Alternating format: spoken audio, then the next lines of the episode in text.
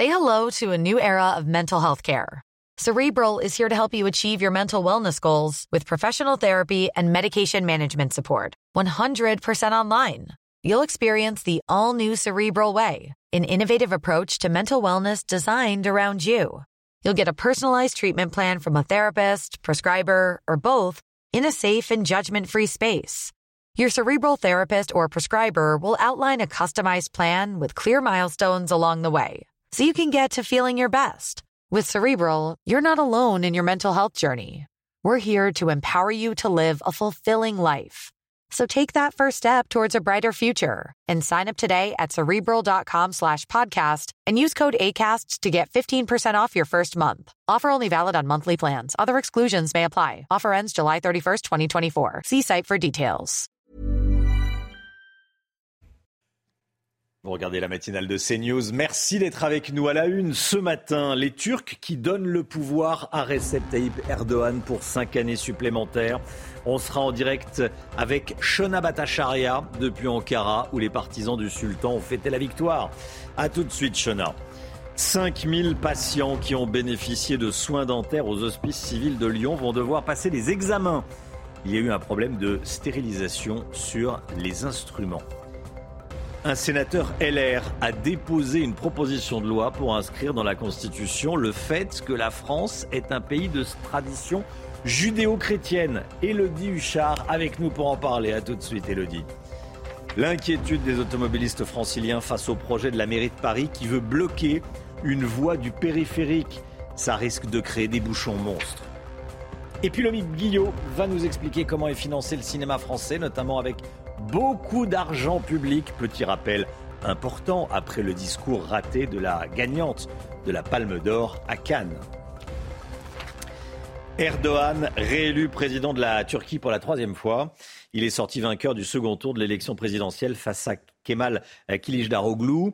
Euh, la commission électorale turque a confirmé hier soir la victoire du chef de l'État de 69 ans qui signe pour 50 plus au pouvoir. Erdogan a annoncé sa victoire avant même l'annonce officielle. Sur le toit d'un bus garé devant sa résidence, il a pris la parole devant une foule très enthousiaste. Écoutez.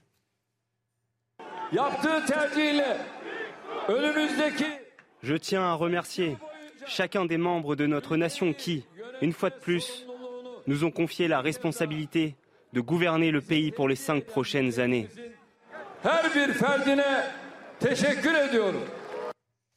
Et on rejoint tout de suite notre correspondante à Ankara, Shona Bhattacharya. Shona, quels sont les, les défis de ce nouveau mandat d'Erdogan? Oui, ils sont euh, très nombreux. Hein. Donc, on va commencer par euh, l'économie, euh, qui est dans, une, dans un état difficile, c'est-à-dire il va poursuivre une économie euh, politique monétaire euh, non orthodoxe. Euh, nous avons déjà vu vendredi que pour la première fois de son histoire, il y avait 20 lires pour le dollar et c'est peut-être une tendance qui va se confirmer dans les prochains jours et dans les prochains mois. il y a une crise de l'emploi, une crise de l'immobilier et il va falloir solliciter des prêts de l'extérieur, notamment du pays du Golfe ou alors même du FMI, ce que le président Erdogan a toujours dit qu'il ne ferait plus. Euh, le président a aussi promis de changer la constitution, peut-être euh, pour lui permettre de rester encore plus longtemps euh, au pouvoir, parce que normalement, il n'aurait pas plus de mandats que celui qu'il a actuellement. il va continuer à se focaliser sur les valeurs traditionnelles de la famille. Donc, il va poursuivre des politiques anti-LGBT qui vont faire qui, vont encore endommager le droit des femmes dans le pays. il va poursuivre euh, dans les tribunaux une interdiction du principal parti euh, pro-kurde. Euh, alors maintenant qu'il est en position de force chez lui, que ça a été confirmé avec ces élections, il va poursuivre sa politique extérieure également, avec un ton de défiance envers l'Occident, l'Union européenne, l'OTAN, et il va poursuivre les bonnes relations qu'il a tissées ces dernières années avec la Russie ainsi que les pays arabes et il va euh, très certainement devoir euh, renouer le dialogue euh, diplomatique direct avec Bachar el-Assad en Syrie. Merci beaucoup, Shona Bhattacharya. Merci à vous en direct d'Ankara. Harold Iman avec nous. Harold, c'était une surprise. Comment vous expliquez cette, cette victoire? Parce que euh, le parti euh, de l'opposition est une coalition avec des extrêmes incompatibles. Les Kurdes, les ultranationalistes, c'était incompréhensible. Et euh, de l'autre côté, Erdogan s'est posé en celui qui sauvera ce qui peut encore être sauvé de l'économie. Et que si vous aimez l'État turc, qui est quelque chose de sacré en Turquie, eh ben, il faut voter pour lui. Merci beaucoup, Harold. Vous restez bien sûr avec nous. On va revenir en France. À Lyon, 5000 patients ont été appelés à se faire dépister du VIH, de l'hépatite B et de l'hépatite C. Ils ont potentiellement été exposés à un risque infectieux pendant leur passage dans un centre dentaire entre mai et décembre de l'année dernière. Ils ont tous reçu un courrier au début du mois pour être prévenus. Le cabinet ne respectait pas les règles de stérilisation du matériel. Toutes les explications avec Maureen Vidal un courrier envoyé à 5000 patients du centre dentaire des hospices civils de Lyon. Daté du 9 mai, ces derniers sont appelés à se faire dépister du VIH, de l'hépatite B et de l'hépatite C. À la suite d'un événement survenu le 12 décembre 2022, il a été découvert qu'un matériel spécifique utilisé lors des prises en charge de patients est susceptible d'avoir subi un défaut dans le cadre de son cycle de stérilisation. Conformément aux normes d'hygiène, les embouts de ces porte-instruments dynamiques, fraises dentaires, inserts à détartrer, étaient bien stérilisés. Mais la partie portant l'instrument était uniquement désinfectée. Tous les patients du centre sur la période de mai à décembre 2022 ont été prévenus. Selon Santé publique France, le risque d'infection dans ce type de situation est minime. Avec un cas sur 420 millions pour le VIH et pour l'hépatite B, un cas sur 516 000 personnes. Un numéro de téléphone spécifique a également été créé pour les patients concernés. Sur 1000 personnes déjà dépistées, aucun test ne s'est avéré positif pour le moment. Le maire de Grenoble, Éric Piolle, maire écologiste, a proposé de supprimer les jours fériés chrétiens en France. Réaction du sénateur Les Républicains Stéphane Lerudulier.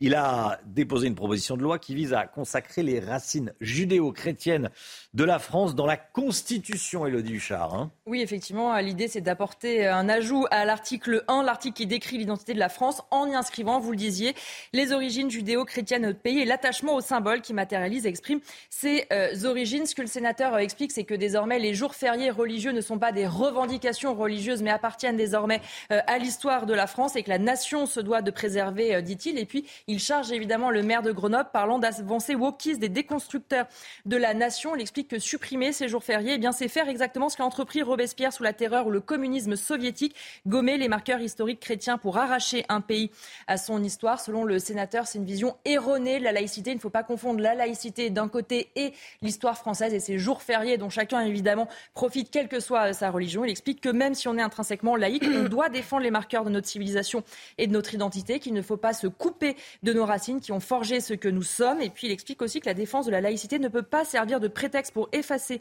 les origines de notre civilisation. Il y avait déjà eu une autre proposition euh, de loi de ce sénateur, co-signée par 52 autres sénateurs au mois de décembre pour préserver les traditions et les symboles immémoriaux de la France, comme notamment les crèches. Merci beaucoup, Elodie. Une campagne de prévention sur la sécurité des femmes dans l'espace public dès demain.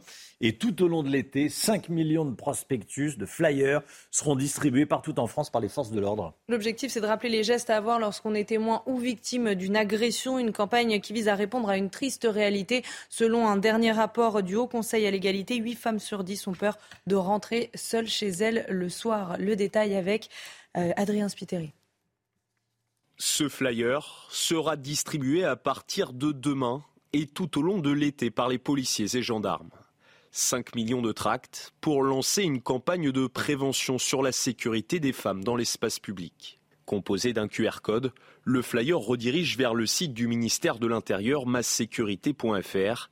Il permet de signaler des faits et discuter avec les forces de l'ordre 24 heures sur 24. Il explique également les démarches à suivre si l'on est victime ou témoin d'une agression. Sur les réseaux sociaux, les réactions à cette campagne sont mitigées. Certaines femmes estiment ne pas être suffisamment entendues.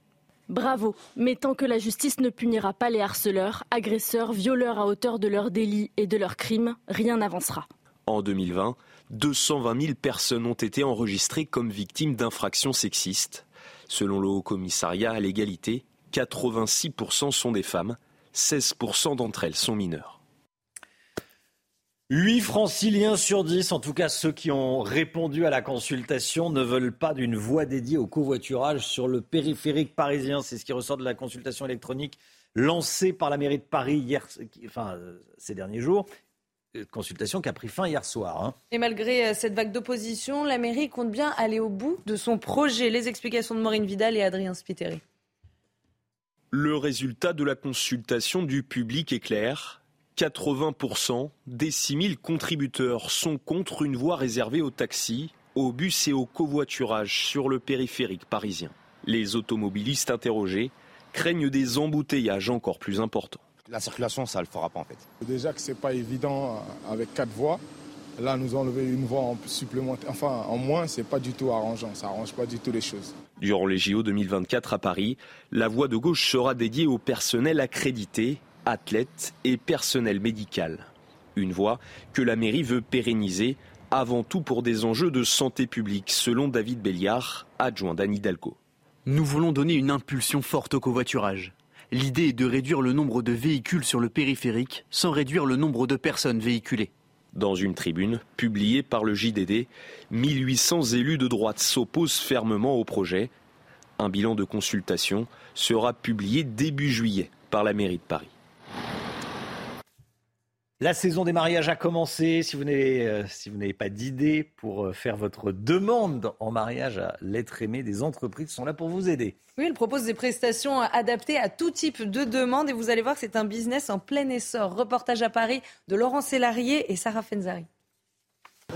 Sortir le grand jeu pour déclarer sa flamme, des écrins d'amour insolites pour s'unir, une balade en limousine ou en péniche, toutes les folies sont permises un couple qui va être sur un bateau et qui va faire euh, donc sa demande au pied de la Tour Eiffel et on est venu avec une équipe. On a euh, mis des parapluies avec euh, inscrit Marimi et le nom de la jeune demoiselle. Et pour celles et ceux qui voudraient poser un genou à terre, des entreprises spécialisées réalisent toutes ces demandes.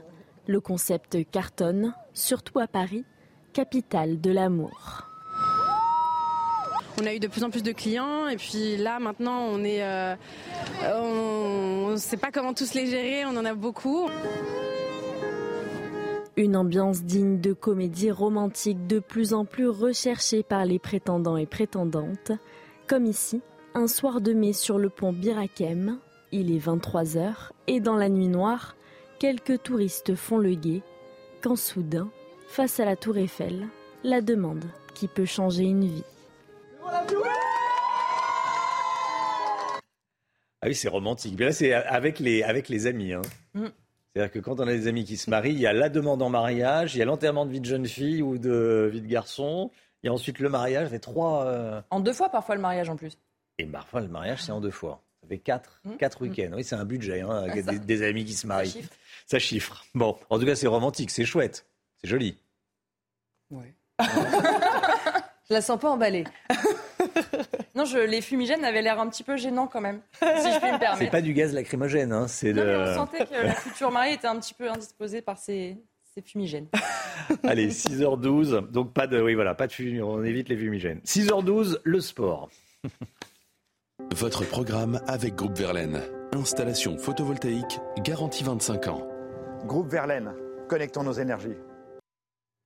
Kylian Mbappé élu meilleur joueur de Ligue 1 encore une fois, Chana. Et le Parisien a reçu son trophée UNFP hier soir au pavillon Gabriel à Paris. C'est la quatrième fois consécutive que Mbappé reçoit ce trophée et c'est un record. Il dépasse un certain Zlatan Ibrahimovic couronné à trois reprises.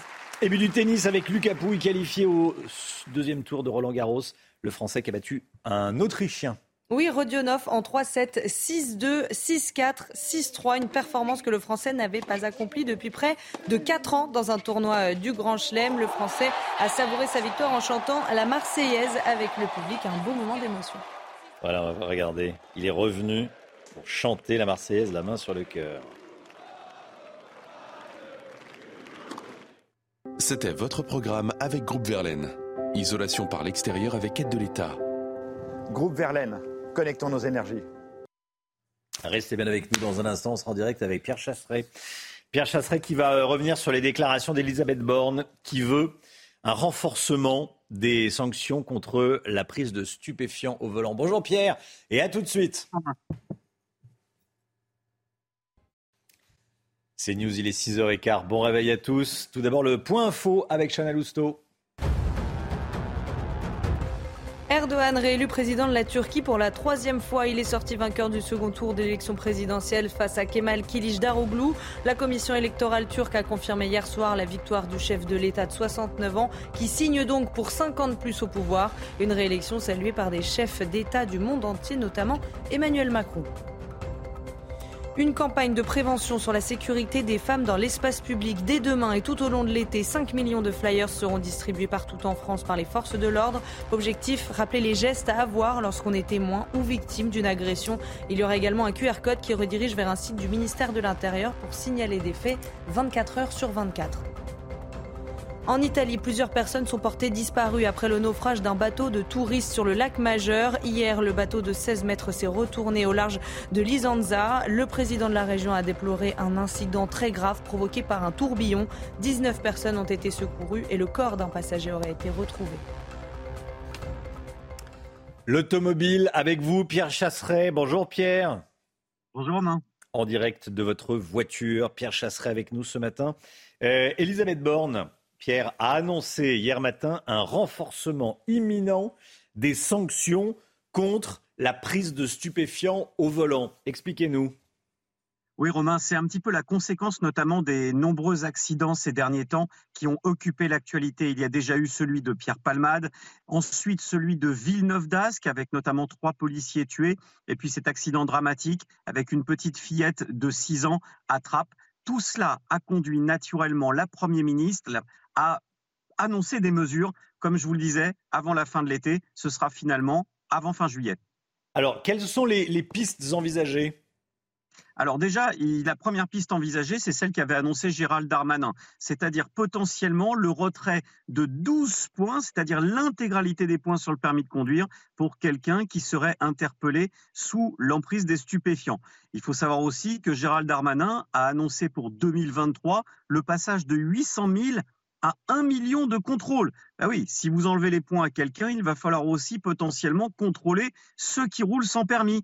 Et la France, Romain, c'est un million d'automobilistes qui roulent au quotidien sans permis de conduire.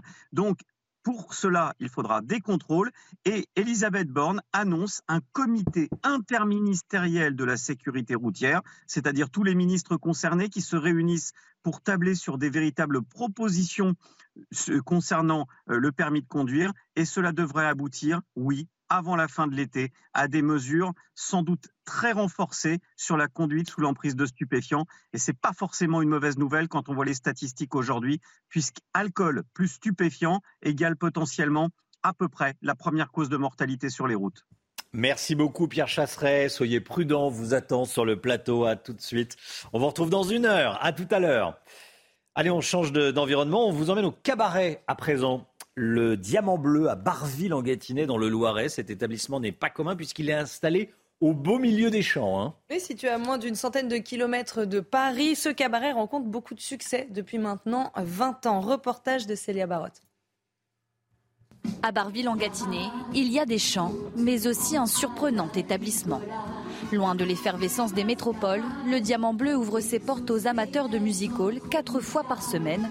Chanteurs, comédiens, transformistes, ce cabaret n'a rien à envier aux plus célèbres. Je pense que le spectateur en lui-même, qu'il soit parisien ou, euh, à, la campagne, euh, a les mêmes sentiments. Effectivement, les Parisiens vont être peut-être plus blasés par rapport à ce qu'ils ont l'habitude de voir et encore, et encore, mais voilà, le, principal, je pense qu'il faut toucher euh, l'âme, il faut toucher la sincérité, il faut, il faut amener ce qu'on a à leur donner. Et dans la salle, les spectateurs sont ravis. Ils apprécient la proximité avec les artistes et disent même faire des économies. Maintenant, tout se fait sur Paris ou sur les grandes villes. Mais la campagne existe et c'est bien d'avoir ces, idées-là. Il n'y a pas de problème de stationnement, c'est très bien. Les tarifs sont quand même plus élevés dans les grandes villes qu'à la campagne. Et ça, aujourd'hui, avec le pouvoir d'achat, c'est très important. À chaque représentation, près de 200 personnes affluent au Diamant Bleu. Le cabaret de province fêtera en septembre prochain son 20e anniversaire.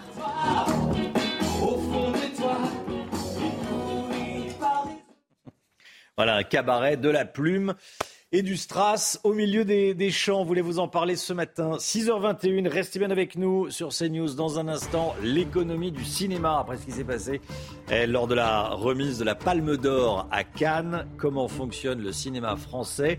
Combien d'argent public? Bah, L'argent de vos impôts hein, euh, sert à financer le cinéma. Toutes les réponses de Lomi Guillot dans un instant. À tout de suite.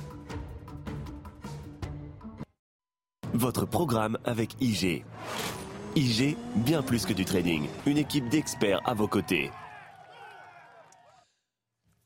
Alors qu'on lui remettait la palme d'or à Cannes, la réalisatrice Justine Triet a frontalement critiqué la politique culturelle de la France. Pour beaucoup, le Guillot, ces attaques sont totalement injustifiées. Expliquez-nous pourquoi. Oui, c'est vrai, euh, Romain Samedi, c'est donc une réalisatrice française, euh, Justine Trier, qui a reçu la Palme d'Or pour un film français, Anatomie d'une chute. Seulement, en recevant sa récompense, la réalisatrice ne s'est pas contentée de se réjouir, mais a profité de la tribune qui lui était offerte pour critiquer la gestion euh, de la réforme des retraites par le gouvernement d'une part, mais surtout la politique culturelle française. Elle a ainsi déclaré, je la cite, la marchandisation de la culture que le gouvernement néolibéral défend est en train de casser l'exception culturelle française. Pourtant, c'est bel et bien grâce à cette exception culturelle que son propre film, tout comme ses précédents d'ailleurs, a pu se, montrer, se monter. Ce qui fait dire à beaucoup que sa sortie ressemble surtout à une réaction d'enfants gâtés déconnectés des réalités. Hmm. Alors rappelez-nous en quelques mots ce qu'est l'exception culturelle française. Eh bien, c'est justement l'exact opposé des règles néolibérales. En effet, c'est l'idée que la création culturelle ne constitue pas un bien marchand comme les autres. En gros, qu'une création culturelle n'a pas besoin de gagner de l'argent ni d'être rentable. Alors, Pourtant, de l'argent, il en faut pour produire un film. Hein. Oui, et pas qu'un peu. Hein. Le budget de la Palme d'Or, c'est 6,2 millions d'euros dont une partie d'aide, si on regarde dans le détail, 900 000 euros de France Télévisions, ça c'est pour avoir le droit de diffuser le film, une aide de 1,2 million de Canal+, tout ça c'est de l'argent privé, mais aussi une aide de 270 000 euros de la région Rhône-Alpes, 150 000 euros de la région Aquitaine, 90 000 euros du département de Charente-Maritime et une avance sur recette du CNC, 500 000 euros. Alors c'est pas de l'argent public, mais c'est une taxe sur les billets que vous payez quand vous allez voir un film, y compris euh, hollywoodien. Et puis il faut pas oublier non plus 1,2 million de crédits d'impôt pour le producteur du film et le coût, par exemple, du système des intermittents qui permet au cinéma de fonctionner. Un bon système, mais qui coûte quand même très cher, 1 milliard d'euros de déficit par an. En 2021, le montant de la dépense publique en faveur du cinéma a été de 1,69 milliard d'euros, selon un rapport du sénateur Les Républicains Roger Carucci, qui estime que les fonds publics ont contribué, écoutez bien, à 31% au financement des films français en 2021. Près d'un tiers du budget des films français sont, euh, bénéficient euh, ou proviennent d'aides publiques. C'est d'ailleurs ce qu'a rappelé la ministre de la Culture elle-même en répondant à la polémique. Ce film n'aurait pas pu voir le jour sans notre modèle français de financement du cinéma. La ministre avait d'ailleurs annoncé un plan d'aide de 350 millions d'euros en faveur du cinéma au début du festival. C'était votre programme avec IG. IG, bien plus que du trading. Une équipe d'experts à vos côtés. Le temps tout de suite avec Karine Durand. Regardez votre météo avec Samsonite Proxys. Légère, résistante, durable. Une nouvelle génération de bagages. Ça va être l'été cette semaine, Karine. Hein oui, regardez ce petit résumé de ce qui vous attend au cours des prochains jours. De la chaleur, du soleil généralisé jusqu'au week-end, des températures dignes du mois de juillet. Attention, retour de la sécheresse sur la moitié d'heure et des orages parfois violents au sud. Ce sera le cas euh, notamment aujourd'hui. Regardez l'évolution justement euh, sur les cartes avec ce contraste encore un nord-sud qui dure, qui n'est pas prêt de s'arrêter. Plein soleil au nord, les rares brouillards vont se dissiper très rapidement sur les côtes de la Manche. Petit vent de nord-est qui se renforce d'ailleurs en cours de journée et déjà les premiers orages qui éclatent sur les Alpes du Sud et la Corse ce matin. Au cours de l'après-midi, encore plus d'orages, dès la mi-journée d'ailleurs, hein, des orages qui vont éclater un petit peu partout sur la moitié sud. Prudence surtout sur le sud de l'Aquitaine. En fin d'après-midi, début de soirée, on peut avoir de très violents orages avec de la grêle de ce côté-là. Quant au nord, toujours euh, une météo absolument radieuse plein soleil sur une large moitié nord. Les températures sont déjà bien agréables ce matin, supérieures aux moyennes de saison. 15 à Paris, 12 pour les Hauts-de-France, un minimum de 10 pour le Puy-en-Velay, un maximum de 19 à Nice et à Cannes. Et au cours de l'après-midi, encore de la chaleur, mais on perd quand même 1 à 2 degrés par rapport à hier. 26 à Paris, un maximum de 29 pour La Rochelle, 27 en direction de Marseille. Et pour la fin de ce bulletin, je vous emmène cette fois-ci euh, du côté de l'Hérault avec un ciel encore assez calme ce matin. Mais attention, au cours des prochaines heures, les orages ne vont pas tarder à éclater. Température de 25 degrés avec un ressenti euh, vraiment lourd aujourd'hui. C'était votre météo avec Samsonite Proxys. Légère, résistante, durable. Une nouvelle génération de bagages. Vous regardez la matinale de CNews. Merci d'être avec nous. À la une ce matin, des commerçants victimes de vols et d'agressions commis par des individus violents qui semblent être des mineurs non accompagnés. Ça se passe dans le quartier de l'Écusson, en plein centre-ville de Montpellier. Vous allez voir. Elisabeth Borne traite le RN de parti pétainiste. Le RN lui répond qu'elle a travaillé sous François Mitterrand, qui a reçu la francisque des mains de Pétain. On y revient avec Elodie Huchard. A tout de suite, Elodie. Des pontes de la médecine s'en prennent au professeur Didier Raoult. Il lui reproche d'avoir mené un essai, sans le déclarer, sur l'efficacité de l'hydroxychloroquine. Il demande des sanctions. Le Guillot avec nous pour nous éclairer. Recep Tayyip Erdogan réélu pour 5 ans en Turquie. Est-ce que c'est une bonne nouvelle pour euh, les Occidentaux? On verra ça avec vous, Harold Iman. A tout de suite, Harold.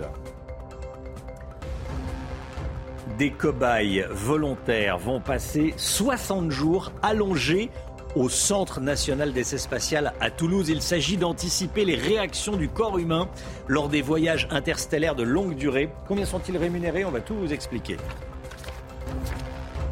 Vague d'agression de commerçants à Montpellier. Depuis plusieurs mois, des individus violents qui semblent être des mineurs isolés entrent dans des boutiques, frappent les commerçants et vol de la marchandise. Et ça se passe en plein centre-ville de Montpellier. Les victimes s'indignent de l'impunité de ces agresseurs. Reportage de Célia Barotte. Dans le centre-ville de Montpellier, les commerçants s'inquiètent pour leur sécurité. Ils sont victimes d'intrusions, de vols et d'agressions. Dernier fait en date, une esthéticienne et son employé ont été roués de coups. Ces violences seraient perpétrées par des groupes connus des commerçants. C'est les mineurs isolés euh, eux, ils sont totalement impunis. C'est des personnes, euh, c'est des personnes qui sont là pour, c'est des réseaux de, de vol. C'est des réseaux de vol. On les connaît. Tout le monde les connaît. Tout le monde sait qui c'est. Ils ont, ils ont toujours la même, euh, la même façon de pratiquer leur. ils rentrent dans des magasins, ils se servent et ils s'en vont et vous pouvez rien dire. Avec l'augmentation de l'insécurité dans le quartier de l'Écusson, les commerçants se sont munis de sonnettes pour contrôler les entrées de leur établissement. Ils possèdent également une ligne directe par mail et téléphone avec la police. Mais un problème persiste, l'impunité des agresseurs. Lorsqu'à l'issue d'une garde à vue de 24 heures, euh, l'auteur d'agression est relâché immédiatement avec une confiscation judiciaire dont il n'honorera pas sa présence six mois ou un an après, on ne peut pas banaliser des actes euh, au quotidien, surtout avec euh, cette période estivale qui va amener beaucoup de monde à Montpellier. Pour sauver le centre-ville de Montpellier, certains commerçants réclament la mise en œuvre rapide d'un groupe local de traitement de la délinquance. Voilà, le groupe local de traitement de la délinquance, c'est un dispositif judiciaire créé par le ministère de la Justice qui permet, entre autres, d'identifier des délinquants sur une zone déterminée pour apporter une réponse judiciaire adaptée. clair, c'est euh, oui, on met un, zoom sur une, sur une zone et on règle, et on règle le, problème. C'est ce que réclament les commerçants. On sera avec une commerçante hein, à 8h30, commerçante de Montpellier. Le professeur Raoult, des médecins, dénonce un essai thérapeutique sauvage réalisé par Didier Raoult sur 30 000 patients traités à l'hydroxychloroquine.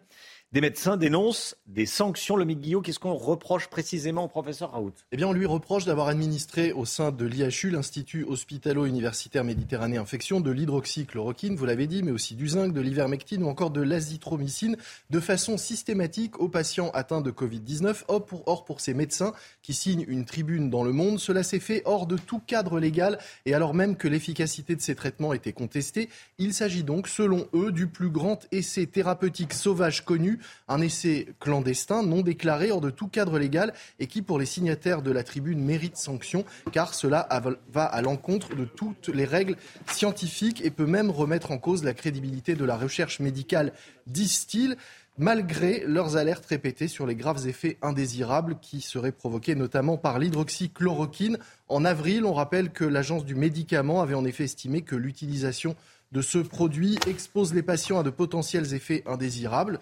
peuvent être graves. Rappelons également que le professeur Raoult est retraité depuis l'été 2021 de son poste d'université praticien hospitalier. Il a été remplacé par Pierre-Édouard Fournier qui a, lui, suspendu tous les essais cliniques impliquant la personne humaine.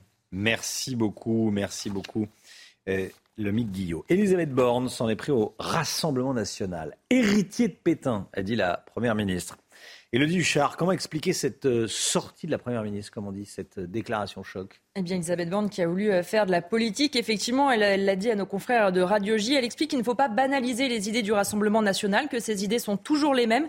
Elisabeth Borne qui dit Je pense qu'un changement de nom ne change pas les idées, les racines, et ainsi sur le fait que Marine Le Pen n'aurait jamais condamné les positions historiques de son euh, parti. Alors, du côté de la majorité, eh bien finalement, ça séduit pour deux raisons. Premièrement, parce qu'on se dit Enfin, Elisabeth Borne euh, sort de son côté techno et va faire un petit peu de politique. Et puis surtout, elle en parle d'ailleurs dans l'interview, ils craignent tous une victoire possible de Marine Le Pen en 2027. Et donc, la Première ministre prend sa part pour aller contrer le Rassemblement national. Depuis quelque temps, ce qu'on entend dans les rangs de la majorité, c'est qu'ils ont été trop clément entre guillemets avec le Rassemblement national. Un cadre me disait pendant les retraites, on aurait dû montrer davantage que Marine Le Pen ne proposait rien. Et donc maintenant, il y a deux enjeux pour eux. C'est un, ne pas banaliser le Rassemblement national et surtout aller contrer leurs euh, arguments. Alors évidemment, Marine Le Pen a euh, répondu sur les réseaux sociaux disant ceci les propos d'Elisabeth Borne à l'égard du Rassemblement national sont infâmes et indignes. Ils ne sont pas acceptables à l'égard du premier parti d'opposition, de ses 88 députés, de ses milliers d'élus et des millions de Français qu'il représente. Et puis on voit aussi que dans la même interview, elle tape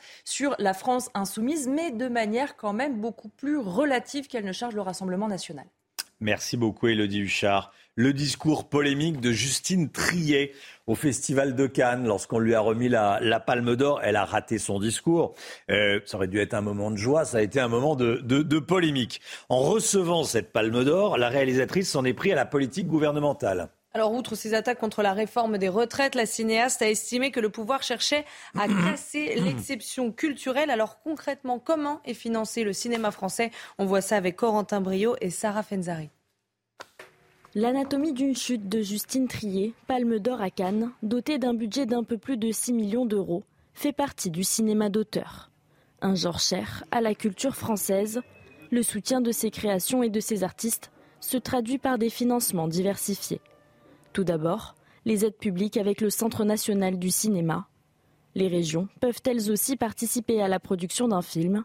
Enfin, les chaînes de télévision du service public, elles, préachètent le film pour le diffuser ensuite en exclusivité. Le système d'aide qu'on a en France pour le cinéma est le meilleur système de financement qu'on ait au monde. Il faut quand même le dire et le redire. Alors, il y a des, il y a des effets pervers, mais il y a beaucoup plus d'effets positifs que pervers. Le reste du financement provient d'organismes privés, des groupes audiovisuels et distributeurs ou bien des coproducteurs. Selon un rapport déposé le 6 mai dernier, le Sénat préconise une baisse progressive du financement public. Roger Carucci souhaite réorienter une partie des aides à la production vers un fonds d'investissement public. Autrement dit, permettre une forme de désengagement de l'État, du moins une moindre participation, au financement du cinéma hexagonal. Pour l'année 2023, le budget de l'État dédié à la création cinématographique et audiovisuelle est plafonné à hauteur de 711 millions d'euros. La Corse menacée par l'hypertourisme. L'année dernière, l'Assemblée de Corse avait voté pour instaurer des quotas touristiques sur certains sites pour limiter le nombre de personnes et éviter la, saturation. Mais depuis, aucune mesure n'a été euh, appliquée euh, sur l'île, notamment à cause de la difficulté de contrôler la fréquentation de ces sites en temps réel. Toutes les explications de notre correspondante Christina Louzi. Si une délibération avait été votée en ce sens en juin 2022 à l'Assemblée de Corse. Aucun quota n'a pour l'instant été appliqué. Il faut dire que compte tenu de la configuration géographique de certains sites, il peut sembler compliqué de mesurer en temps réel et de manière efficiente la fréquentation afin d'éviter la saturation. Euh, Bavé, la vallée de la Restogne, Gascandola et les îles Lavette y devraient donc être concernés cette année par ces mesures. On parle de limitation des accès, euh, de gestion des stationnements, de comptage des bateaux par des caméras, euh, de mise en place de QR code et de déploiement également d'éco-gardes pour veiller au site et informer. Mais pour l'instant, rien d'effectif. Des mesures qui n'ont pas que des partisans d'ailleurs sur l'île de Beauté. En effet, ces restrictions ne plaisent pas aux professionnels du tourisme qui perçoivent cela comme un véritable coup de massue et qui regrettent de ne pas avoir été consultés en amont, mais également à la population insulaire qui craint de ne plus pouvoir fréquenter des endroits où elle a des habitudes ancestrales. Une équation difficile à résoudre donc entre écologie, perte d'attractivité de la destination corse et inquiétude des insulaires. Comment préparer l'être humain aux voyages interstellaires longue durée Bah oui, il faut se préparer. Bon, l'absence de gravité a des effets. Alors là, on voit le résultat du top 14, c'est juste après le rugby. Là, pour l'instant, c'est euh, une expérience euh, médicale. L'absence de gravité dans, dans l'espace a des effets sur le métabolisme des astronautes, notamment la perte de masse musculaire. Une expérience est actuellement menée euh, à Toulouse sous l'égide du Centre national d'études spatiales et 12 volontaires ont accepté de passer deux mois allongés sur un lit d'hôpital. Les explications de Viviane Hervier. Ils sont 12 volontaires choisis parmi 3000 candidats. Ils ont accepté de passer deux mois allongés, interdiction de se lever même pour manger. L'inclinaison de moins 6 degrés est régulièrement vérifiée par un personnel de l'équipe médicale afin que la tête soit toujours plus basse que les pieds. Ça permet de simuler au sol les effets de la micropesanteur, c'est-à-dire que ça reproduit au sol les effets sur l'organisme humain que les astronautes euh, ressentent quand ils sont dans l'espace. L'expérience menée ici à Toulouse, dans une structure du CNES, le Centre national d'études spatiales, a débuté il y a cinq semaines et les effets se font déjà sentir. Physiquement, on a vu quand même les muscles euh, sont devenus plus euh, souples. Mm. Enfin, on est vraiment euh, complètement détendu pour le coup. Pour lutter contre l'atrophie musculaire, la perte d'os ou encore les troubles cardiovasculaires induits par la pesanteur, les volontaires effectuent régulièrement des exercices. On met en place euh, des protocoles de contre-mesure qu'on teste ici en amont avant de les appliquer dans l'espace.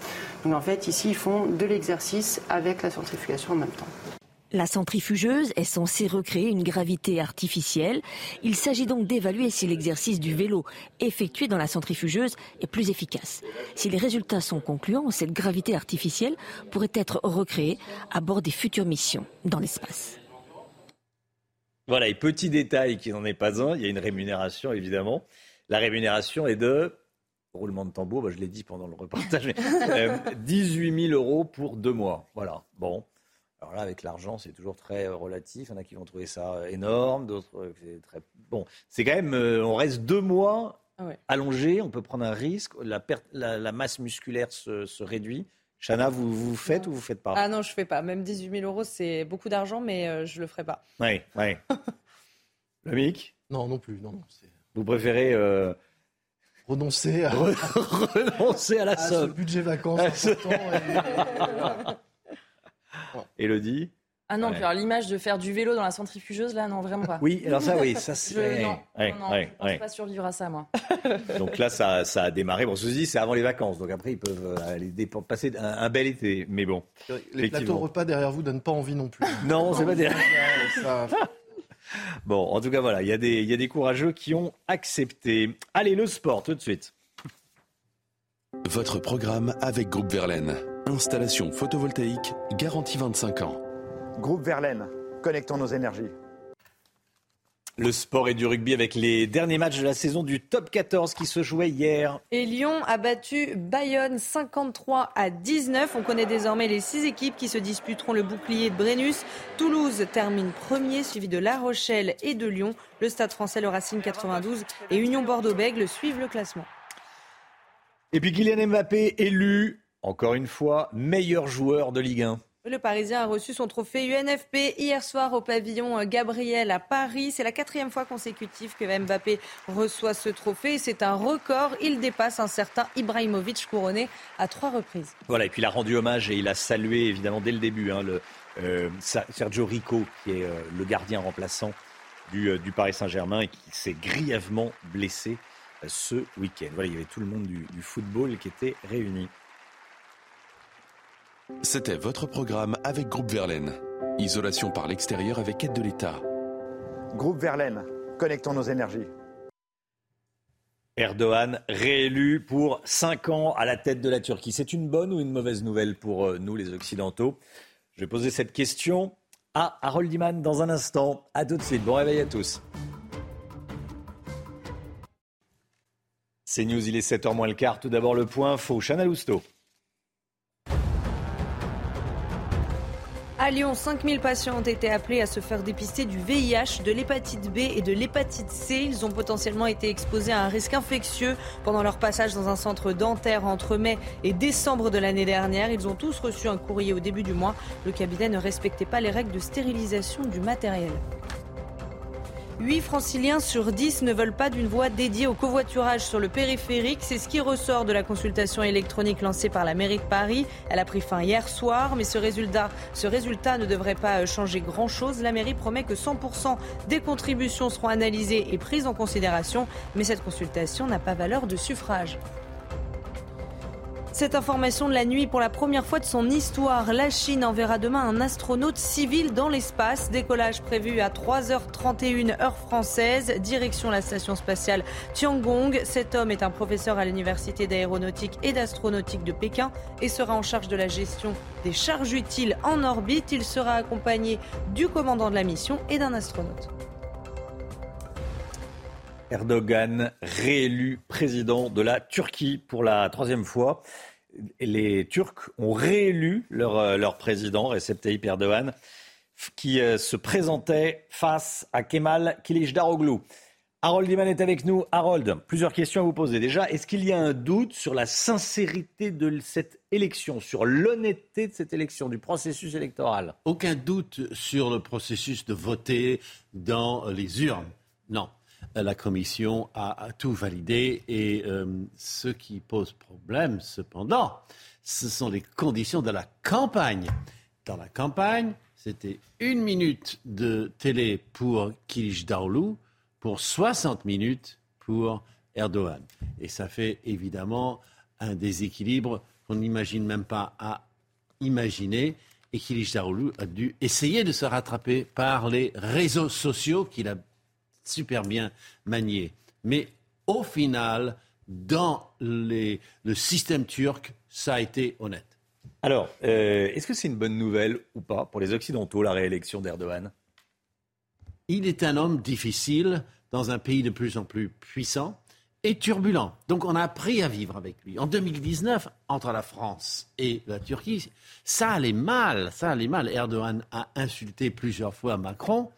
Euh, il l'a euh, traité d'ambitieux incapable, responsable du désordre en Méditerranée et qui a un problème de santé mentale. Bon, donc on a rappelé notre ambassadeur.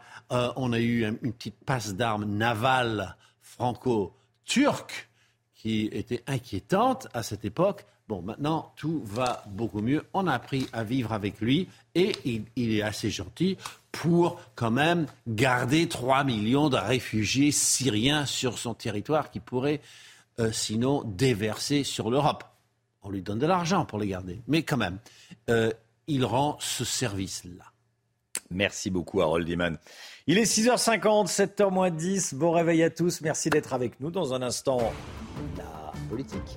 Avec Elodie Huchard, on va parler de l'immigration. Est-ce que le gouvernement et les républicains vont réussir à s'entendre pour euh, faire texte commun à l'Assemblée nationale? On verra ça avec Elodie dans un instant.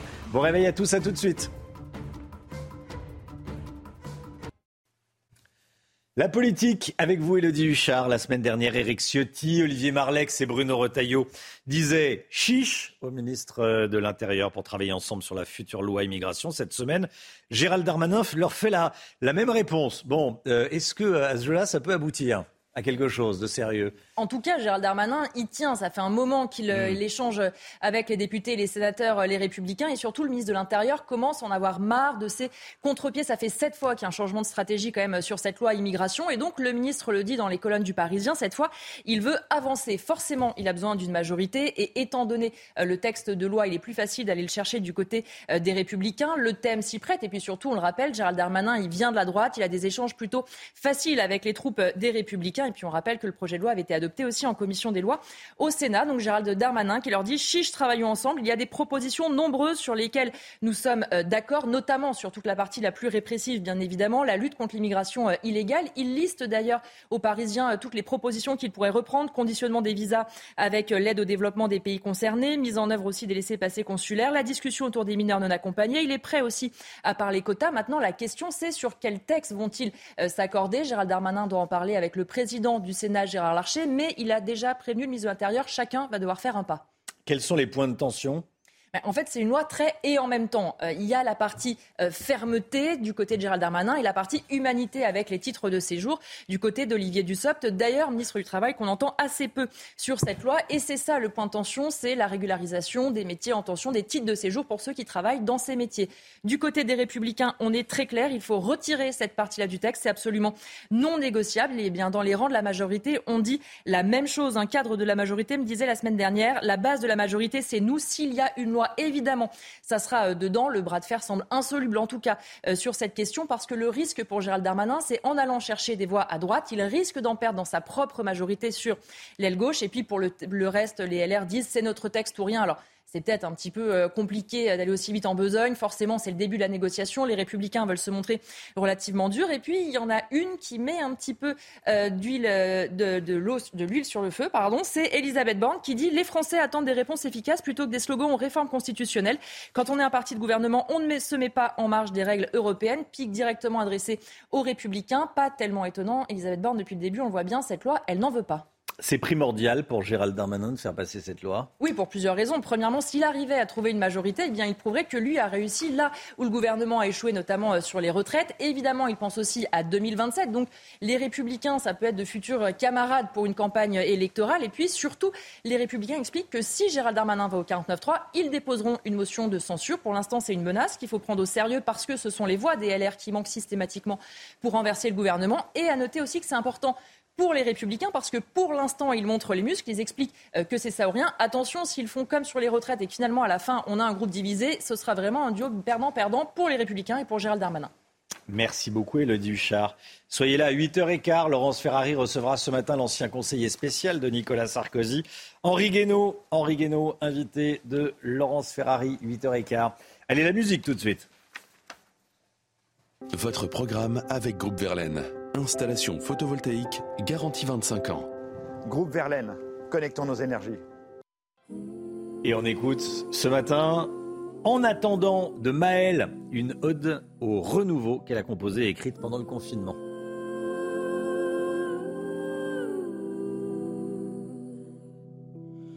En attendant,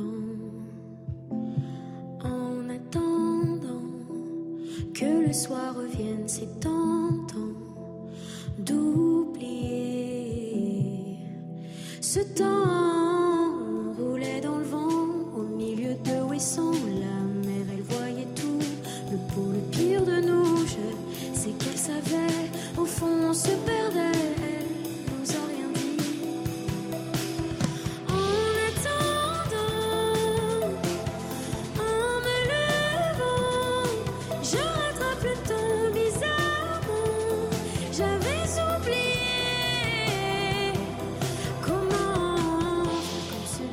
votre programme avec Groupe Verlaine.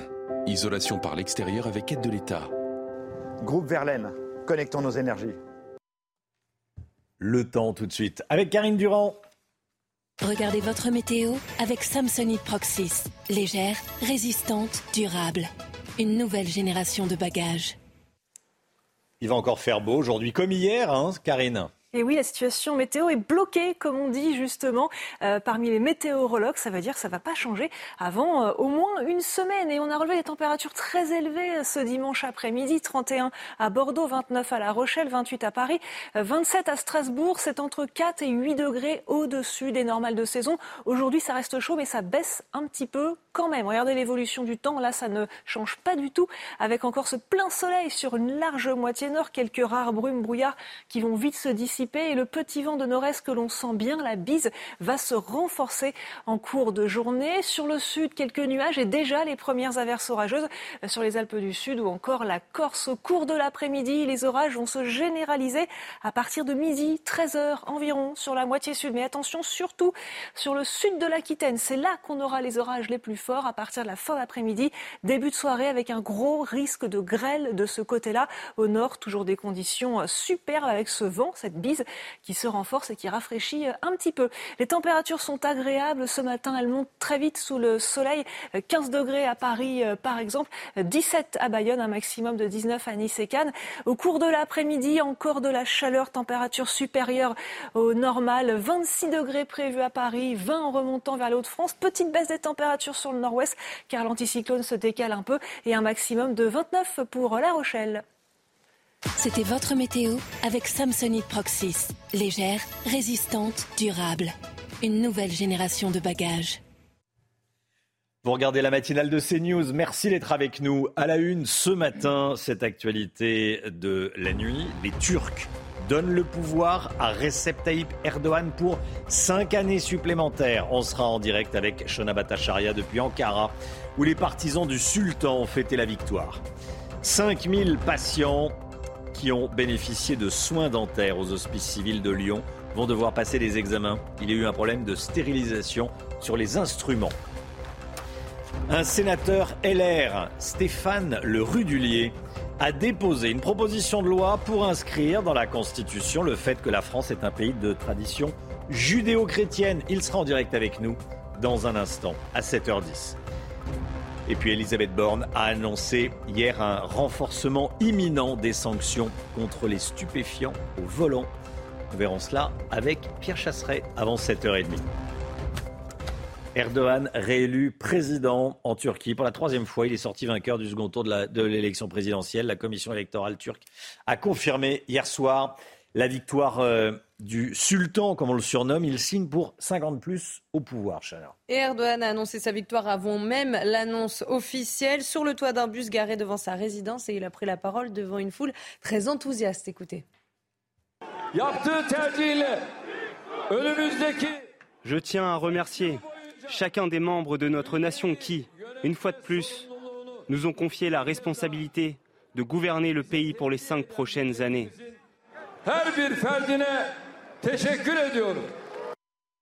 Alors quels sont les défis de ce nouveau mandat d'Erdogan? Écoutez ce que nous dit notre correspondante à Ankara, Shona Batacharia. De nombreux défis attendent le président Recep Tayyip Erdogan, à commencer par euh, l'économie. Le président va certainement poursuivre sa politique monétaire non orthodoxe euh, qui a vu la lire chuter à son plus bas niveau euh, historique face au dollar la semaine dernière. Il y a ici une crise du logement, une crise de l'emploi et la Turquie va très, très certainement devoir emprunter de l'argent à l'extérieur à ses voisins arabes ou encore au FMI. Le président a également promis de changer la Constitution, de continuer dans sa défense euh, des valeurs traditionnelles et familiales avec euh, des politiques anti-LGBT, anti-droits des femmes. Euh, il va poursuivre sa quête de l'interdiction du principal parti pro-kurde. Et puis enfin, comme il est en position de force à la maison, il va continuer son tour de défiance à l'extérieur, en particulier à l'égard de l'Union européenne et de l'OTAN, en même temps de poursuivre ses bonnes relations avec la Russie et les pays arabes. À Lyon, 5000 patients ont été appelés à se faire dépister pour le VIH, l'hépatite B et l'hépatite C. Pourquoi? Parce qu'ils ont été potentiellement exposés à un risque infectieux pendant une opération dans un centre dentaire, le centre dentaire des, hospices civils de Lyon, entre mai dernier et décembre dernier, en 2022. Ils ont tous reçu un courrier au début du mois et le cabinet ne respectait pas les règles de stérilisation euh, du matériel. Toutes les explications de Maureen Vidal. Un courrier envoyé à 5000 patients du centre dentaire des hospices civils de Lyon. Daté du 9 mai, ces derniers sont appelés à se faire dépister du VIH, de l'hépatite B et de l'hépatite C. À la suite d'un événement survenu le 12 décembre 2022, il a été découvert qu'un matériel spécifique utilisé lors des prises en charge de patients est susceptible d'avoir subi un défaut dans le cadre de son cycle de stérilisation. Conformément aux normes d'hygiène, les embouts de ces porte-instruments dynamiques, fraises dentaires, inserts à détartrer, étaient bien stérilisés.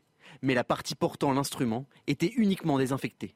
Tous les patients du centre sur la période de mai à décembre 2022 ont été prévenus.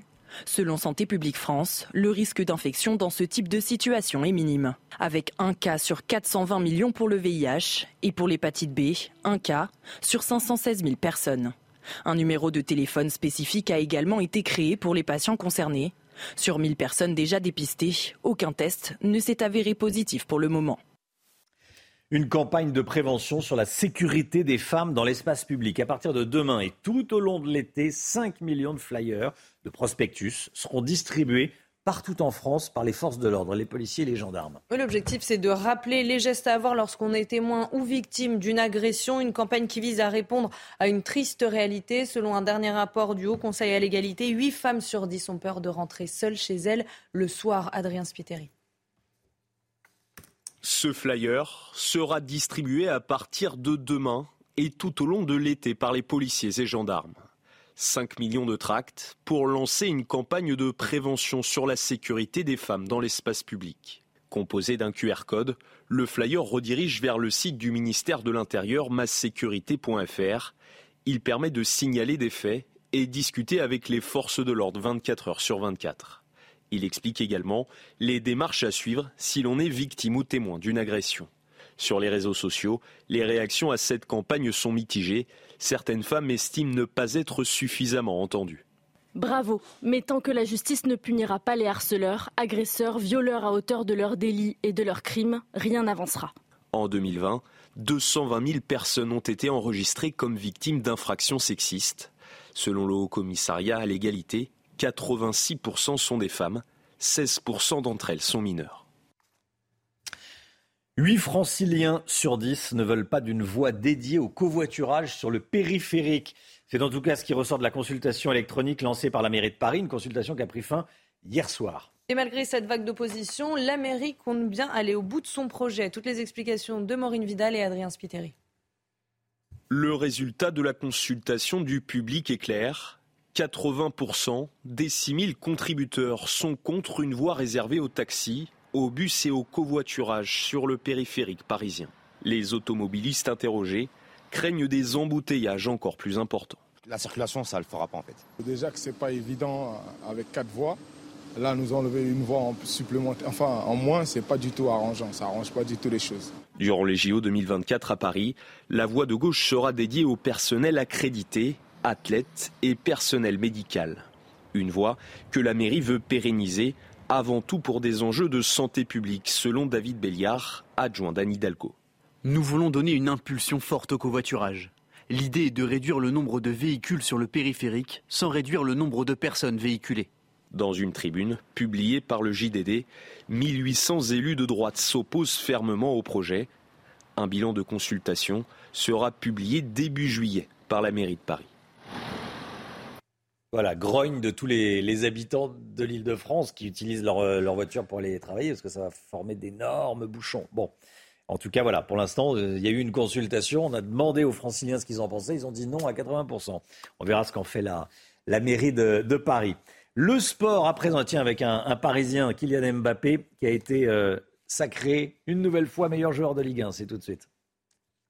Votre programme avec Groupe Verlaine. Installation photovoltaïque garantie 25 ans. Groupe Verlaine, connectons nos énergies.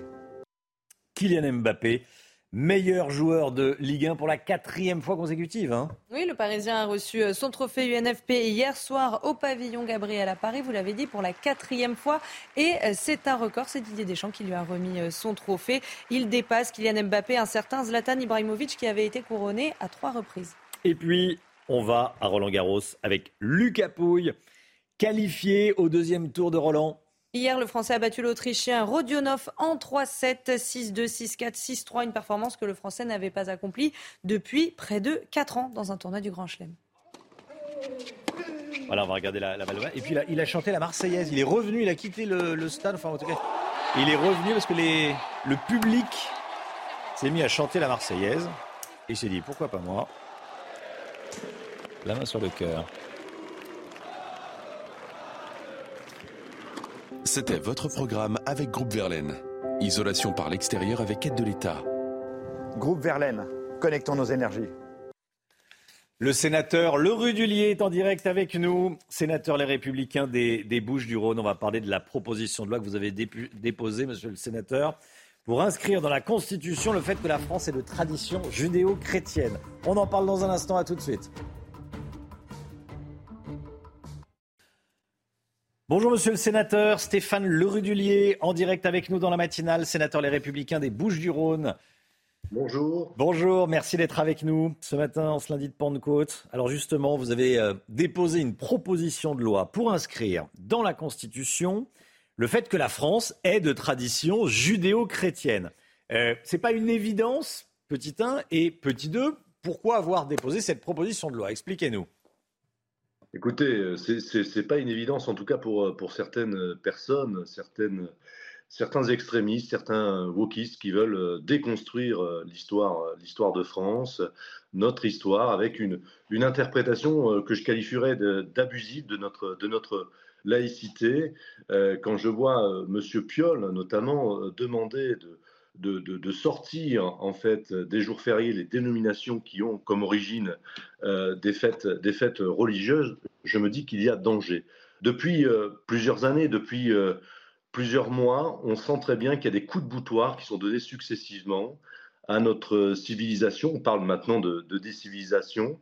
J'en veux pour preuve les sapins de Noël, les crèches de Noël, les œufs de Pâques. En fait, on voit bien que certains veulent devenir les Robespierre du, du 21e siècle et euh, veulent enlever ces marqueurs euh, culturels et euh, immémoriaux, ces traditions immémoriales de, notre, de notre histoire. Et c'est véritablement un, un, signe très fort. Vous savez, tous les régimes totalitaires, que ce soit les régimes communistes ou autres, ont essayé de déconstruire euh, le passé des pays sur lesquels ils, ont jeté leur, leur, dévolu. Alors du coup, ceux dont vous, dont, vous, parlez veulent effacer donc les, traces de la tradition judéo-chrétienne au profit de quoi, selon vous? Mais c'est tout, tout le c'est tout le paradoxe. On ne sait pas véritablement au profit de, quoi. Euh, vous savez, Robespierre a, fait la même chose en 1790 avec son calendrier républicain il a fallu euh, trois ans pour que la France comprenne euh, qu'on allait sous un régime euh, totalement totalitaire. En tout état de cause, ce qu'il veut, c'est déraciner le pays, c'est le priver de son, identité. Et quand il n'y a plus de socle pour faire nation, eh bien, c'est forcément un, avenir commun qui n'est plus capable d'être écrit ensemble. Mmh. Qu'est-ce que pourrait changer concrètement votre proposition de loi, si elle aboutissait? Alors déjà, le mérite, c'est que ça en fait parler, ça fait parler, bon, et la, preuve, on en parle ce matin, mais très concrètement, qu'est-ce que ça sécuriserait selon vous? Alors, vous savez, déjà, le Sénat avait déjà travaillé sur, euh, sur l'aspect de la laïcité, euh, sur une proposition de, de, mon collègue Philippe Bach, qui a voulu redéfinir au niveau de l'article premier de la Constitution qu'est-ce que la laïcité en disant que nul ne peut, par rapport à sa, son origine ou à sa religion, s'exonérer du cadre législatif, s'exonérer de la règle commune. Ça veut dire quoi? C'est que les lois de la République sont euh, supérieures euh, à la foi. Et moi, je viens préciser en disant que, effectivement, euh, tel est le cas, mais nous avons des traditions immémoriales et nous avons une, une, origine judéo-chrétienne. Ça veut dire quoi? Ça veut dire qu'on éviterait que certains wokistes, que certains extrémistes puissent prendre des initiatives pour ôter toute euh, connotation euh, religieuse, par exemple, sur notre calendrier civil. Les Français y sont euh, très attachés, ah. ou remettre en cause certaines fêtes religieuses qui rythment la vie des, Français. Et donc, comme inscrire dans la Constitution, c'est quelque chose qui sacralise clairement la, règle, eh bien, je, je considère que c'est un très complémentaire à ce qu'on a déjà voté au Sénat sur la définition, la nouvelle définition de la laïcité. Ouais. Quand, euh, quand Éric Piolle, là vous en parliez, le maire Europe Écologie Les Verts de, Grenoble dit qu'il faut supprimer les, fêtes religieuses, enfin les références aux fêtes religieuses plus précisément. S'il garde les jours fériés, mais il veut euh, dévitaliser, euh, euh leur retirer le caractère religieux. Pourquoi il fait ça selon vous? Pourquoi est-ce qu'il dit ça? Je ne sais pas, est-ce que c'est euh, pour euh, laisser euh, place au communautarisme ou à, une juxtaposition? Vous savez, Gérard Collomb l'avait très bien dit lors de son départ au, du ministère de l'Intérieur, il y a une sorte de juxtaposition de communautés parce que véritablement, on a l'impression en France qu'on n'est pas, fier de notre, histoire, de notre passé, de notre identité, en tout cas une certaine frange euh, de, responsables politiques.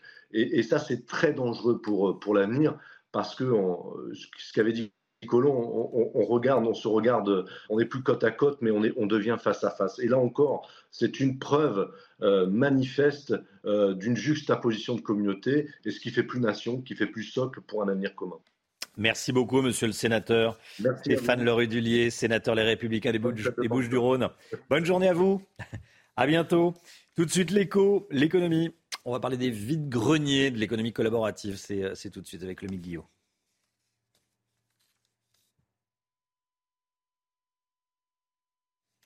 Normalement, il y a une petite publicité. Alors, est-ce qu'on peut me dire si la la petite publicité. Le billboard arrive, il arrive de loin, mais il arrive. C'est férié. C'est férié. Votre programme avec IG. IG, bien plus que du trading. Une équipe d'experts à vos côtés.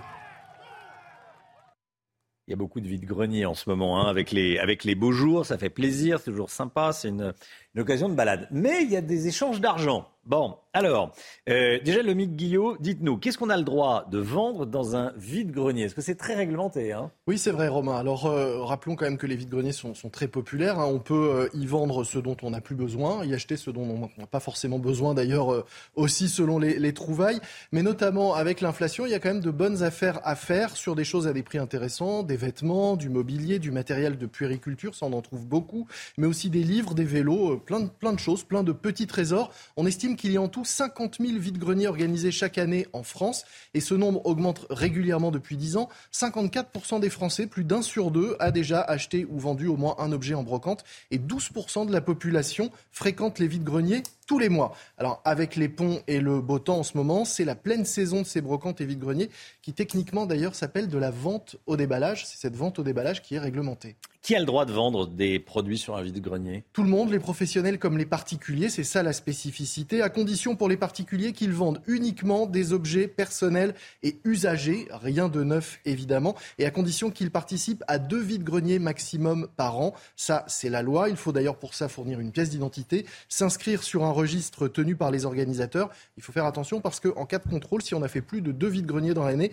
on risque jusqu'à six mois de prison et 30 000 euros d'amende. Ça n'arrive pas à moins d'être vraiment un vrai professionnel, rassurez-vous. Ouais. Pour les particuliers, il n'y a pas de TVA évidemment sur ce qui est vendu et les sommes qu'on gagne ne sont pas imposables à condition à nouveau de n'avoir vendu que des objets personnels et usagers. Alors attention en revanche, si vous créez vous-même des objets, par exemple, vous tricotez, vous fabriquez euh, des petits objets euh, en tissu, vous customisez des coussins, vous faites de la peinture. Là, s'ils sont des objets fabriqués, vous devez vous déclarer comme commerçant et payer des impôts et des charges sociales.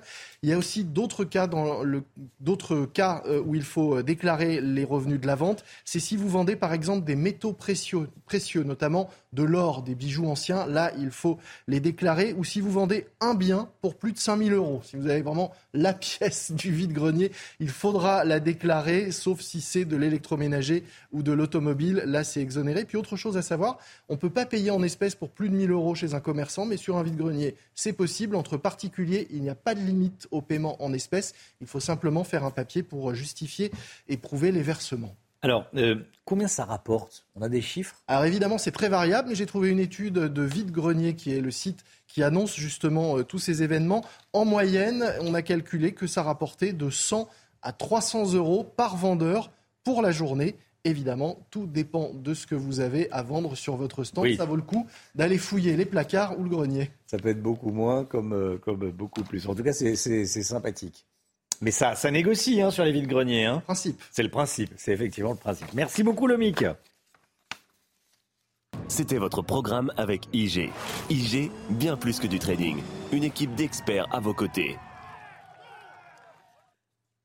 C'est News, il est 7h22. Merci d'être avec nous. Elisabeth Borne veut serrer la vis pour ce qui est de la consommation de drogue au volant.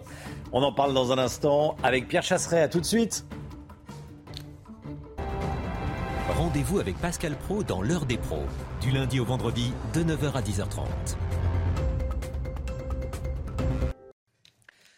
Pierre Chasseret est avec nous. Bonjour Pierre. Bonjour Romain. Délégué général de 40 millions d'automobilistes. On va parler de ce que nous a dit Elisabeth Borne. La Première ministre qui a annoncé hier un renforcement imminent, nous dit-on donc, des sanctions contre la prise de stupéfiants au volant. Oui, parce que cette série d'accidents dramatiques et extrêmement médiatisés a poussé politiquement la Première ministre à parler, fatalement. Il y a eu l'affaire Pierre Palmade, puis l'accident dramatique à Villeneuve d'Ascq qui a causé le décès du conducteur euh, du véhicule qui a percuté trois policiers décédés. Mmh. Et puis enfin, cette petite fille de 6 ans, Attrape, qui est décédée. Tout cela, forcément, conduit aujourd'hui le gouvernement à devoir prendre des mesures rapides. Alors, quelles sont les pistes envisagées pour le moment, les pistes privilégiées? La première piste, c'est celle que nous avait annoncée Gérald Darmanin. Le renforcement des contrôles sur les routes. On était à 800 000 contrôles en 2022. Ce sera 1 million de contrôles sur les routes en 2023. C'est une augmentation forte. Alors certes, on ne voit pas toujours les forces de l'ordre. Et oui, parce que les contrôles sont ciblés aux horaires, on a le plus de chances de toucher ceux qui sont en conduite sous l'emprise d'alcool ou de stupéfiants. Et puis il y a aussi cette mesure annoncée par Gérald Darmanin qui est à l'étude, c'est le retrait de tous les points de votre permis de conduire si vous êtes positif aux stupéfiants. 12 points retirés, ça pose quelques petites problématiques, mais euh, c'est vrai que c'est une mesure qui serait forte en termes de communication. Est-ce qu'un renforcement des sanctions pourrait aussi être envisagé en dehors de la perte de points? Bah oui, parce qu'en fait, le problème, c'est que euh, enlever 12 points, ok, très bien, mais qu'est-ce qui se passe en France? Vous avez actuellement, au moment où on se parle, enfin, peut-être pas en ce jour semi-férié, mais un million de conducteurs qui roulent au quotidien sans permis de conduire. Voilà la raison pour laquelle Elisabeth Borne annonce la réunion d'un comité interministériel de sécurité routière. Ce sont les ministres qui se réunissent pour mettre en place des mesures bah, pour économiser des vies sur les routes, hein, pour épargner des vies sur les routes. Dedans, évidemment, le ministère de la Santé se prononcera aussi, tout comme le ministère de l'Intérieur. Pourquoi? Parce que sur les stupéfiants, on est à mi-chemin entre la santé publique et euh, la sécurité routière. Dernier point, il y a aussi le délit d'homicide routier qui a été l'étude. Vous savez, il y a eu cet, cet, accident dramatique du fils du chef Yannick Aleno, le fils Antoine, décédé le 8 mai 2022. Il faut réagir parce que lorsque vous avez quelqu'un qui est sous l'emprise de l'alcool, stupéfiant, est-ce qu'on est vraiment dans un homicide involontaire? C'est un mot qui est très dur à accepter pour les associations de victimes. Le côté involontaire, quand on est Positif à l'alcoolémie, positif aux stupéfiants, c'est complexe. Donc normalement, ce comité interministériel de sécurité routière devrait se prononcer avant fin juillet et peut-être pour un nouveau délit d'homicide routier à mi-chemin entre l'involontaire et le volontaire. Pierre Chasseret, merci Pierre. C'était votre programme avec Groupe Verlaine. Isolation par l'extérieur avec aide de l'État. Groupe Verlaine, connectons nos énergies. Karine Durand pour le temps tout de suite. Regardez votre météo avec Samsonite Proxys. Légère, résistante, durable. Une nouvelle génération de bagages. Ce début de semaine s'annonce très agréable au nord, un peu plus agité au sud, Karine. Et oui, ça continue. La situation météo ne change pas. Regardez ce petit résumé euh, de la semaine avec de la chaleur, du soleil généralisé euh, jusqu'au week-end, au moins, voire beaucoup plus. Des températures dignes du mois de juillet. Un retour de la sécheresse de surface au nord du pays et des orages parfois violents au sud. C'est ce qu'on aura euh, d'ailleurs aujourd'hui. Dès ce matin, déjà un peu d'instabilité hein, sur le sud avec quelques averses orageuses qui commencent à éclater sur le sud des Alpes, sur la Corse. Quelques nuages sur le sud. Ça va être de plus en plus instable. Quant au nord et sur les régions centrales, de superbes conditions très dégagées. Euh, les brouillards vont vite se dissiper sur les côtes de la Manche. Par contre, le vent de nord-est va se renforcer assez fortement au cours de la journée avec un ressenti un petit peu plus frais. Euh, sur le sud, attention, tout le sud sous des orages, principalement les Alpes, le Massif central, les Pyrénées et surtout en fin d'après-midi, début de soirée, le sud de l'Aquitaine avec un gros risque de grêle euh, de ce côté-là. Les températures, elles sont bien agréables dès ce matin. Elles montent très vite sous le soleil. Hein. D'ailleurs, 12 à Brest, 15 à Paris, 16 à Bordeaux et 15 également du côté de Perpignan. Et au cours de l'après-midi, la chaleur est au rendez-vous, mais un petit peu moins qu'hier. On perd 1 à 2 degrés par rapport à hier. On reste quand même largement au-dessus des moyennes de saison. Encore 26 pour la capitale, 29 pour La Rochelle, 27 à Marseille et 24 à Bastia.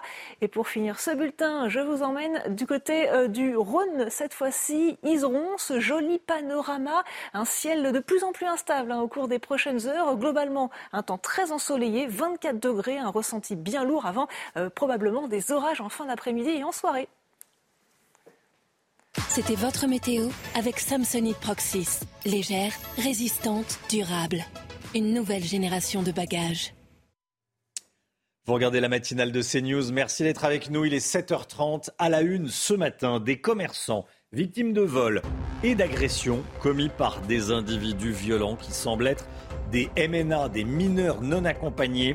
Cela se passe dans le quartier de l'Écusson, en plein centre-ville de Montpellier. Elisabeth Borne traite le RN de parti pétainiste. Le RN lui répond qu'elle a travaillé sous François Mitterrand, qui a reçu la francisque des mains du maréchal Pétain. On y reviendra avec Élodie Huchard, édito politique, 7h50. Des pontes de la médecine s'en prennent au professeur Didier Raoult. Il lui reproche d'avoir mené un essai sans le déclarer sur l'efficacité de l'hydroxychloroquine. Il demande des sanctions. Le Guillot avec nous. Recep Tayyip Erdogan, réélu pour 5 ans en Turquie. Est-ce que c'est une bonne nouvelle pour les Occidentaux? Je poserai la question à Harold Iman. A tout de suite, Harold. Et puis des cobayes volontaires vont passer 60 jours allongés au CNES, au Centre national d'essai spatial, d'études spatiales à, à Toulouse. Il s'agit d'anticiper les réactions du corps humain lors des voyages interstellaires de longue durée. Une vague d'agressions de commerçants à Montpellier. Depuis plusieurs mois, des individus violents qui semblent être des mineurs isolés entrent dans des boutiques, frappent les commerçants et volent de la marchandise avant de repartir. Et ça se passe en plein centre-ville de Montpellier. Les victimes s'indignent de l'impunité de ces agresseurs. Le récit est signé Célia Barotte. Dans le centre-ville de Montpellier, les commerçants s'inquiètent pour leur sécurité. Ils sont victimes d'intrusions, de vols et d'agressions. Dernier fait en date, une esthéticienne et son employé ont été roués de coups. Ces violences seraient perpétrées par des groupes connus des commerçants. C'est les mineurs isolés euh, eux, ils sont totalement impunis. C'est des personnes, euh, c'est des personnes qui sont là pour, c'est des réseaux de, de vol. C'est des réseaux de vol. On les connaît, tout le monde les connaît, tout le monde sait qui c'est. Ils ont, ils ont toujours la même, euh, la même façon de pratiquer leur. ils rentrent dans des magasins, ils se servent et ils s'en vont et vous pouvez rien dire. Avec l'augmentation de l'insécurité dans le quartier de l'Écusson, les commerçants se sont munis de sonnettes pour contrôler les entrées de leur établissement. Ils possèdent également une ligne directe par mail et téléphone avec la police. Mais un problème persiste, l'impunité des agresseurs.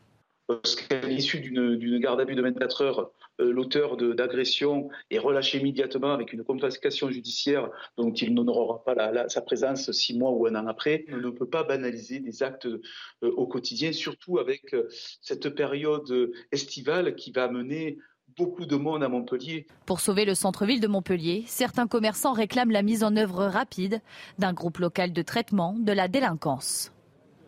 Voilà, le groupe local de traitement de la délinquance, c'est un dispositif judiciaire créé par le ministère de la Justice. Il permet entre autres d'identifier des délinquants sur une zone déterminée, donc là ça peut être le, quartier de l'Écusson à, Montpellier, pour apporter une réponse judiciaire adaptée. Bon, c'est un, zoom de la justice, du ministère de la Justice sur un lieu à une zone géographique à, problème comme euh, ce qu'on vient de, voir. On sera d'ailleurs dans une heure en direct avec une, la présidente de l'association des, commerçants de, Montpellier. Des médecins dénoncent un essai thérapeutique sauvage mené par le professeur Raoult sur 30 000 patients traités à l'hydroxychloroquine.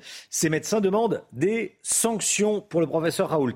Lobby Guillot, qu'est-ce qu'on lui reproche exactement? Alors Romain, on lui reproche d'avoir administré au sein de l'IHU, l'Institut hospitalo-universitaire Méditerranée Infection, de l'hydroxychloroquine donc, mais aussi du zinc, de l'ivermectine ou encore de l'azithromycine de façon systématique aux patients atteints du Covid.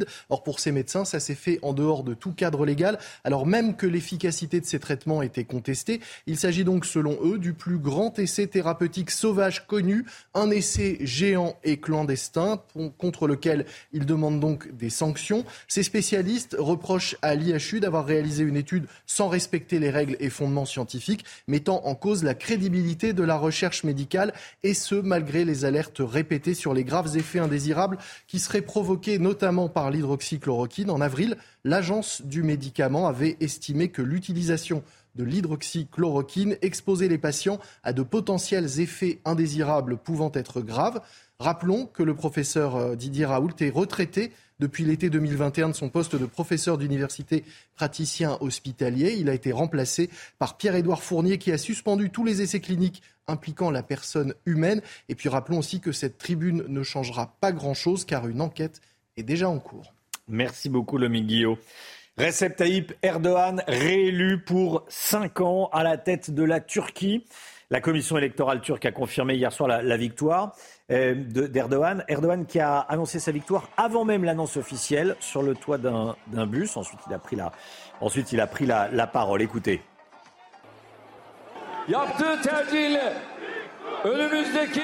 Je tiens à remercier chacun des membres de notre nation qui, une fois de plus, nous ont confié la responsabilité de gouverner le pays pour les cinq prochaines années. Harold Iman avec nous. Harold, spécialiste des questions internationales. C'est une bonne ou une mauvaise nouvelle pour les Occidentaux, la réélection d'Erdogan? On connaît Erdogan, hmm. donc euh, on sait ce, à, qui on, à, qui on, a affaire. Euh, mais bon, ce n'est pas parfaitement une bonne nouvelle, car Erdogan et Macron, déjà, euh, ne s'entendent pas, ne s'entendaient certainement pas en 2019 lorsque le président turc traitait le président français d'ambitieux incapable, responsable du désordre en Méditerranée et quelqu'un qui a un problème de santé mentale. Donc, euh, on a eu une passe d'armes navale entre la marine française et la marine turque en Méditerranée à cette époque. Ça a failli aller très loin. Rappel d'ambassadeur. Bon, ensuite, ça s'est un petit peu arrangé. Euh, Monsieur Macron avait reproché à M. Erdogan de ne pas avoir fait de message de condoléances condoléances pour l'assassinat de Samuel Paty. Donc vous voyez, on, touche à des, nerfs très très euh, profonds. Mais bon, généralement parlant, il va rester dans l'OTAN, il va rester euh, une espèce de courroie de transmission entre Moscou et Kiev, il a facilité l'accord sur les céréales. Bref, on sait à qui on a affaire et on sait comment traiter avec lui. Merci beaucoup Harold. Le discours polémique de Justine Triet au Festival de Cannes en recevant sa palme d'or pour euh, son film Anatomie d'une chute. La réalisatrice a raté ce moment. Hein. normalement c'est un moment de joie, là c'est un peu... Euh, elle est passée à côté du moment. La réalisatrice s'en est pris à la, politique du gouvernement et notamment, elle a eu un discours très, euh, très à gauche, hein, salué par la gauche et, l'extrême gauche. elle dit que le pouvoir cherche à casser l'exception culturel en France, alors que c'est plutôt le contraire. Il y a énormément d'argent euh, public qui finance le, cinéma. Alors on voulait vous poser la question. Vous savez que dans la matinale de CNews, on, on vous donne la, la, parole. C'est votre avis, Chana. Oui, est-ce que selon vous, l'argent public doit financer le cinéma français? Écoutez vos réponses, c'est votre avis. Le cinéma français, c'est non pas non plus le cinéma qui rapporte le plus, et c'est aussi un cinéma qui a besoin de se faire financer. C'est tout à fait normal. Ça mérite d'avoir des acteurs, des gens connus, euh, des jeunes qui veulent progresser dans le théâtre, dans le cinéma. C'est un loisir que tout le monde a le droit d'avoir. Je pense qu'en soi, c'est pas à quelqu'un en particulier de devoir, de devoir financer son propre film. Si c'est moi qui dois contribuer pour faire ces, ces navets, c'est choquant, oui. L'État français, c'est lui qui finance le plus dans le monde la culture. Et entendre ce qu'a dit cette femme euh, au sujet de la culture, je trouve ça scandaleux. C'est des enfants gâtés. Voilà, des enfants, des, des, des, Français un peu agacés hein, parce qu'ils ont vu euh, samedi soir. C'est très drôle celui qui dit qu'il n'a pas envie de financer des navets. Oui. je pense que. Hum, On je est peut-être nombreux à le penser. Je pense qu'il n'est pas seul. Je pense qu'il n'est pas seul. Je ne pense pas m'avancer trop en, en disant qu'il n'est pas seul. Bon, comment préparer l'être humain aux voyages interstellaires de longue durée, l'absence de gravité a des effets sur le métabolisme des astronautes et sur leur masse musculaire. Quand on n'utilise pas nos muscles, ils fondent. alors une expérience est actuellement menée à Toulouse sous euh, l'égide du Centre national d'études spatiales et 12 volontaires ont accepté de passer deux mois allongés euh, sur un lit d'hôpital contre la somme de 18 000 euros. Toutes les explications de Viviane Herville. Ils sont 12 volontaires, choisis parmi 3000 candidats. Ils ont accepté de passer deux mois allongés, interdiction de se lever même pour manger. L'inclinaison de moins 6 degrés est régulièrement vérifiée par un personnel de l'équipe médicale afin que la tête soit toujours plus basse que les pieds. Ça permet de simuler au sol les effets de la micropesanteur, c'est-à-dire que ça reproduit au sol les effets sur l'organisme humain que les astronautes euh, ressentent quand ils sont dans l'espace.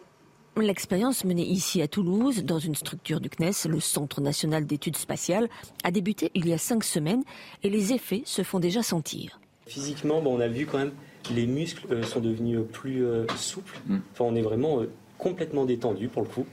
Pour lutter contre l'atrophie musculaire, la perte d'os ou encore les troubles cardiovasculaires induits par la pesanteur, les volontaires effectuent régulièrement des exercices. On met en place euh, des protocoles de contre-mesure qu'on teste ici en amont avant de les appliquer dans l'espace.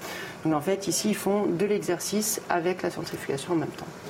La centrifugeuse est censée recréer une gravité artificielle. Il s'agit donc d'évaluer si l'exercice du vélo effectué dans la centrifugeuse est plus efficace. Si les résultats sont concluants, cette gravité artificielle pourrait être recréée à bord des futures missions dans l'espace. C'est une salle de torture. Hein.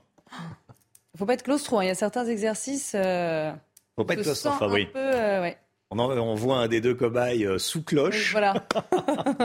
bon, 18 000 euros pour, euh, pour deux mois. De quoi, passer de, de quoi passer de belles vacances. Mais c'est vrai que pas très agréable. Peut-être qu'ils écriront un livre à, l'issue. Effectivement, c'est vrai. Mais deux mois euh, prostrés.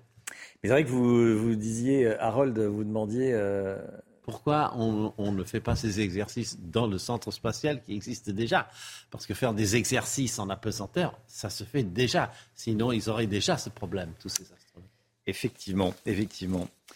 Restez bien avec nous. Dans un instant, l'économie avec l'homme Guillot. On va revenir euh, sur ce qui nous a choqués. On a été nombreux à avoir été choqués par ce qui s'est passé à Cannes lors du discours de la gagnante de celle qui a remporté la, Palme d'Or, Justine Triet. On va en parler avec euh, le comment est financé le cinéma français?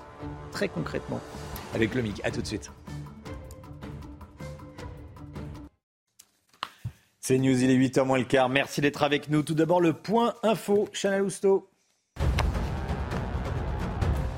À Lyon, 5000 patients ont été appelés à se faire dépister du VIH, de l'hépatite B et de l'hépatite C. Ils ont potentiellement été exposés à un risque infectieux pendant leur passage dans un centre dentaire entre mai et décembre dernier. Ils ont tous reçu un courrier au début du mois. Le cabinet ne respectait pas les règles de stérilisation du matériel. 8 franciliens sur 10 ne veulent pas d'une voie dédiée au covoiturage sur le périphérique. C'est ce qui ressort de la consultation électronique lancée par la mairie de Paris. Elle a pris fin hier soir. Mais ce résultat ne devrait pas changer grand-chose puisque la mairie promet que 100% des contributions seront analysées et prises en considération. Mais cette consultation n'a pas valeur de suffrage. Et puis cette information de la nuit, pour la première fois de son histoire, la Chine enverra demain un astronaute civil dans l'espace. Décollage prévu à 3h30 du matin, heure française, direction la station spatiale Tiangong. Cet homme est un professeur de l'Université d'aéronautique et d'astronautique de Pékin et sera en charge de la gestion des charges utiles en orbite. IG, bien plus que du trading. Une équipe d'experts à vos côtés. Alors qu'on lui remettait la palme d'or à Cannes, la réalisatrice Justine Triet a donc fortement et frontalement critiqué la politique culturelle de la France. Lomique Guillot, pour beaucoup, ces attaques sont totalement injustifiées. Oui, c'est vrai, euh, Romain. Samedi, euh, donc la, la, réalisatrice française Justine Trier a reçu une Palme d'Or, la Palme d'Or pour un film français. C'est la neuvième Palme d'Or pour un film français en 75 ans de, de, festival. Seulement, en recevant sa récompense, au lieu de se réjouir hein, et de, de profiter de, de, cette joie et de cette chance de recevoir ce prix, la réalisatrice a bien profité de la tribune qui lui était euh, offerte pour critiquer la gestion de la crise autour de la réforme des retraites par le gouvernement, mais surtout euh, la politique culturelle française. Elle a ainsi déclaré, je la cite, la marchandisation de la culture que le gouvernement néolibéral défend est en train de casser l'exception culturelle française. Pourtant, c'est bel et bien grâce à l'exception culturelle française que son propre film, tout comme ses précédents, a pu se monter. Ce qui fait dire à beaucoup que sa sortie ressemble surtout à une réaction euh, d'enfant gâté, déconnecté des réalités et qui cracherait dans la soupe. Alors, rappelez-nous en quelques mots ce qu'est l'exception euh, culturelle française. Eh c'est justement l'exact opposé du néolibéralisme. En effet, c'est l'idée que la création culturelle ne constitue pas un bien marchand comme les autres, qu'il faut la défendre et qu'en gros, une création culturelle n'a pas besoin de gagner d'argent n'a pas besoin d'être rentable. Et pourtant, de l'argent, euh, il en faut pour produire un film. Hein. Oui, et pas qu'un peu. Le budget de la Palme d'Or, c'est 6,2 millions d'euros, dont une partie d'aide et notamment d'aide publique. On peut dire que ce film a bénéficié de 900 000 euros de France Télévisions. Ça, c'est pour avoir le droit de diffuser le film. Une aide de 1,2 million de Canal+, une aide de 270 000 euros de la région Auvergne-Rhône-Alpes, 150 000 euros de la région Aquitaine, 90 000 euros du département de Charente-Maritime, et puis une une de 500 000 euros du CNC, le Centre national de la cinématographie. Là, c'est une taxe sur les billets. Quand vous allez voir un blockbuster hollywoodien, un film à succès, eh bien vous payez pour le cinéma d'auteur français. On peut aussi rajouter à cela 1,2 million de crédit d'impôt pour le producteur. Et puis le système très généreux euh, qui permet de faire vivre le système des intermittents du spectacle en France qui font notamment tourner le cinéma. C'est un bon système, mais il coûte cher. 1 milliard d'euros par an pour les caisses de l'État. Ça, c'est le déficit de ce système. Si on prend la totalité des aides, en 2021, le montant de la dépense publique en faveur du cinéma a été de 1,7 milliard d'euros, selon le rapport du sénateur Les Républicains Roger Carucci, qui estime que les fonds publics ont contribué à hauteur de 31% au financement des films français en 2021, près d'un tiers du financement des films français proviennent d'aide. C'est d'ailleurs ce qu'a rappelé la ministre de la, de la, Culture en répondant à la polémique. Ce film, parlant de la Palme d'Or, dit-elle, ce film n'aurait pas pu voir le jour sans notre modèle français de financement du cinéma. Tout est dit. La ministre avait d'ailleurs annoncé un plan de financement supplémentaire de 350 millions d'euros en faveur du cinéma français au début du festival. C'est visiblement pas assez. C'était votre programme avec IG. IG, bien plus que du trading. Une équipe d'experts à vos côtés. 8h 10, bon réveil à tous, merci d'être avec nous, bon courage si vous allez travailler, profitez-en si euh, vous restez chez vous aujourd'hui en ce lundi de, de Pentecôte. Dans un instant la politique avec Elodie Huchard, on va parler d'Elisabeth Borne qui tape sur le RN qui le lui rend bien, vous allez voir. A tout de suite. Rendez-vous avec Laurence Ferrari dans Punchline, du lundi au jeudi de 17h à 19h. C'est News 7h52, la politique avec vous, Elodie Huchard. Elisabeth Borne s'en est prise ce dimanche au Rassemblement national. Héritier de Pétain, dit-elle. Comment expliquer déjà cette, euh, cette sortie de la Première ministre? Elisabeth Borne qui a voulu faire euh, de la politique et qui charge très durement, vous le disiez, euh, le Rassemblement national. En deux temps, d'abord, elle explique qu'il ne faut pas banaliser les idées du Rassemblement national. Elle dit que selon elle, ces idées sont toujours les mêmes. Je pense qu'un nom, un changement de nom ne change pas les idées, les racines. elle critique le fait que Marine Le Pen n'a jamais dénoncé les positions historiques euh, de son parti. Et ensuite, elle est interrogée est-ce que le Rassemblement national peut être considéré comme l'héritier de Pétain? La première ministre est très claire. Oui, également héritier de Pétain, absolument. Alors pourquoi elle fait ça? Eh bien parce que celle qu'on juge trop techno, finalement, se met à faire un petit peu de politique et ça plaît au sein de son propre camp, au sein de la majorité, pour deux raisons. Parce que, elle le dit, Elisabeth Borne, dans la même interview euh, à Radio J, la victoire de Marine Le Pen en 2027 semble possible. Donc, elle veut aller contrer le Rassemblement national et elle sort de cette posture de techno que lui reprochent très souvent euh, ses troupes. Et puis, surtout, c'est ce qu'on entend depuis plusieurs semaines dans euh, le camp de la majorité. On a été trop clément avec le Rassemblement national. Un cadre me disait, on aurait dû montrer davantage que Marine Le Pen ne proposait rien sur sur les retraites. Double objectif donc pour la majorité. D'abord, ne pas banaliser le Rassemblement national. C'est exactement ce que fait la Première ministre. Et puis surtout, maintenant, aller contrer point par point les arguments de Marine Le Pen et de son euh, parti. Un cadre de la majorité me disait plus on va rentrer dans le dur, plus Marine Le Pen va se dévoiler. À nous maintenant de la contrer. Quelles ont été les réactions? Alors évidemment, celle d'abord du côté du Rassemblement national, a commencé par celle euh, qui préside le groupe à l'Assemblée nationale, Marine Le Pen, qui a dit ceci Les propos d'Elisabeth Borne à l'égard du Rassemblement national sont infâmes, indignes. Ils ne sont pas acceptables à l'égard du premier parti d'opposition, de ses 88 députés, de ses milliers d'élus et des millions de Français euh, qu'il représente. Du côté euh, de Sébastien Chenu, on explique qu'Elisabeth Borne est à la fois inculte, indigne et incapable. Même son de cloche du côté de Robert Ménard, le maire de Béziers. Il dit c'est stupide de dire ça, on a besoin d'apaisement, pas de propos aussi caricaturaux que cela. Pourquoi ne dit-elle pas que le Parti communiste est l'héritier de Staline ou du pacte germano-soviétique Ce ne serait pas très intelligent, mais pas plus que ce qu'elle dit là. Et puis il y a aussi du soutien euh, qui vient de personnes qui ne sont pas affiliées au Rassemblement national. C'est le cas par exemple de Charles de Courson euh, du groupe Lyot à l'Assemblée. Il explique que le Rassemblement national a beaucoup évolué. Il juge que les propos de la Première ministre sont un peu excessifs. Voilà, et Sébastien Chenu a dit elle, a travaillé sous euh, François Mitterrand. François Mitterrand qui avait reçu la francisque du maréchal Pétain lui a renvoyé la balle. La Première ministre en profite aussi pour charger la France insoumise. Hein. Oui, mais plus doucement. Elle dit l'idéologie qui est fondamentalement dangereuse, c'est celle de l'extrême droite. Mais je vois que le comportement de LFI qui veut finalement déstabiliser notre pays, qui s'en prend aux institutions, fait aussi le jeu de l'extrême droite. On voit donc que très clairement, Elisabeth Borne a choisi son ennemi, c'est le Rassemblement euh, national. Alors attention quand même, parce que en cas de liste commune de la NUPES aux élections européennes, eh bien, il se placerait en première position devant le Rassemblement euh, national. Donc c'est quand même un écueil pour Elisabeth Borne à éviter. Certes, elle veut charger à tout prix le Rassemblement national, mais il ne faut pas oublier non plus qu'elle a d'autres ennemis en politique. Merci beaucoup, Elodie Huchard. 8h15, soyez là. Laurence Ferrari recevra Henri Guénaud, ancien conseiller spécial de Nicolas Sarkozy, invité de la matinale et interviewé par Laurence Ferrari, 8h15. La musique tout de suite. Votre programme avec Groupe Verlaine. Installation photovoltaïque garantie 25 ans. Groupe Verlaine, connectons nos énergies la musique et on écoute Maël ce matin. En attendant, c'est le titre de la dernière chanson de Maël, une note de renouveau qu'elle a composée et écrite pendant le confinement. En attendant,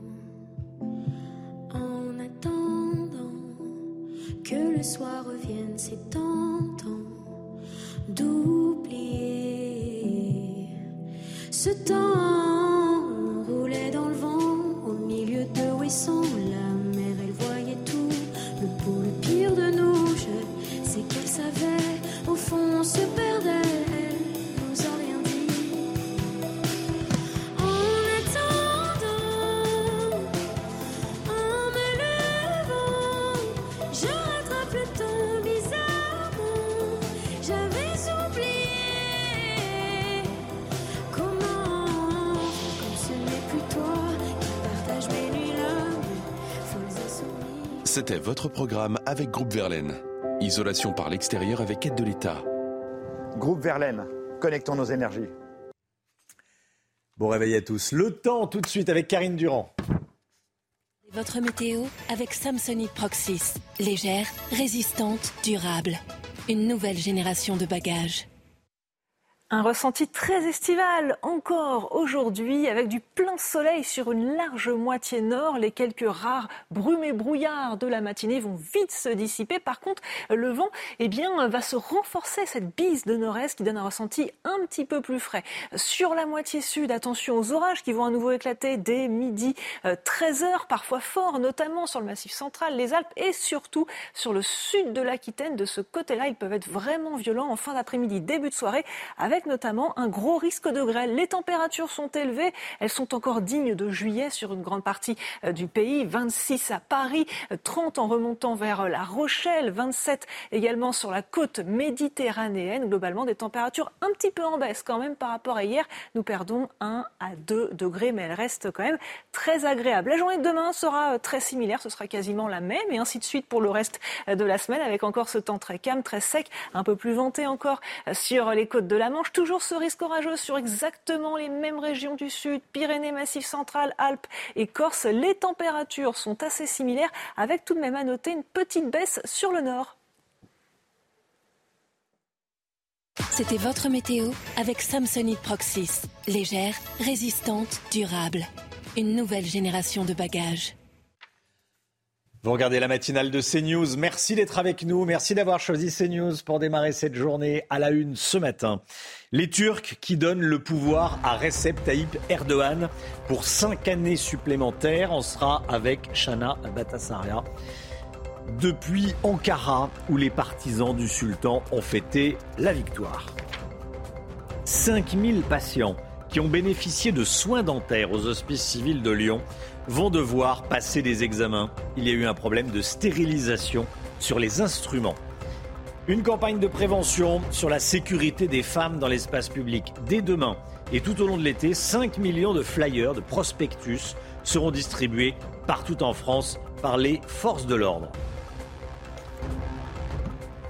L'inquiétude des automobilistes franciliens face au projet de la mairie de Paris qui veut bloquer une voie du périphérique, ça va créer des bouchons monstres, des bouchons monstres pour tous ceux qui ont besoin de leur voiture pour aller travailler.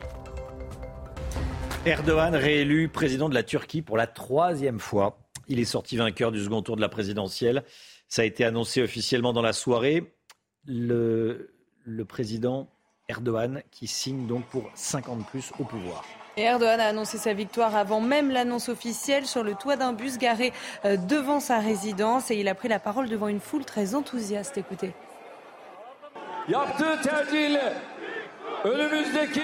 Je tiens à remercier chacun des membres de notre nation qui, une fois de plus, nous ont confié la responsabilité de gouverner le pays pour les cinq prochaines années.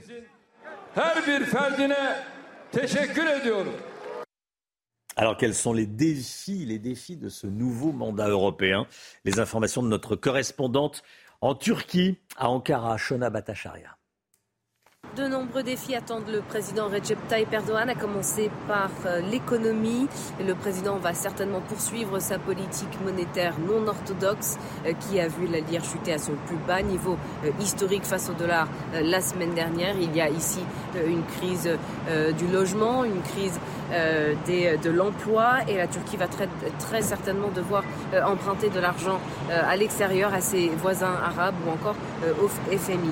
Le président a également promis de changer la Constitution, de continuer dans sa défense euh, des valeurs traditionnelles et familiales avec euh, des politiques anti-LGBT, anti-droits des femmes.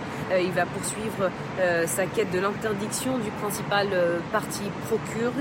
Et puis enfin, comme il est en position de force à la maison, il va continuer son tour de défiance à l'extérieur, en particulier à l'égard de l'Union européenne et de l'OTAN, en même temps de poursuivre ses bonnes relations avec la Russie et les pays arabes. À Lyon, 5000 patients ont été appelés pour se faire dépister pour le VIH, l'hépatite B et l'hépatite C. Pourquoi? Bah, Parce qu'ils ont été potentiellement, potentiellement exposés à un risque infectieux pendant leur passage dans un centre dentaire euh, aux hospices civils de Lyon entre mai et décembre de l'année dernière, Chana. Ils ont tous reçu un courrier euh, au début du mois. Le cabinet ne respectait pas les règles de stérilisation du matériel. Toutes les explications avec Maureen Vidal. Un courrier envoyé à 5000 patients du centre dentaire des hospices civils de Lyon. Daté du 9 mai, ces derniers sont appelés à se faire dépister du VIH, de l'hépatite B et de l'hépatite C. À la suite d'un événement survenu le 12 décembre 2022, il a été découvert qu'un matériel spécifique utilisé lors des prises en charge de patients est susceptible d'avoir subi un défaut dans le cadre de son cycle de stérilisation. Conformément aux normes d'hygiène, les embouts de ces porte-instruments dynamiques, fraises dentaires, inserts à détartrer, étaient bien stérilisés.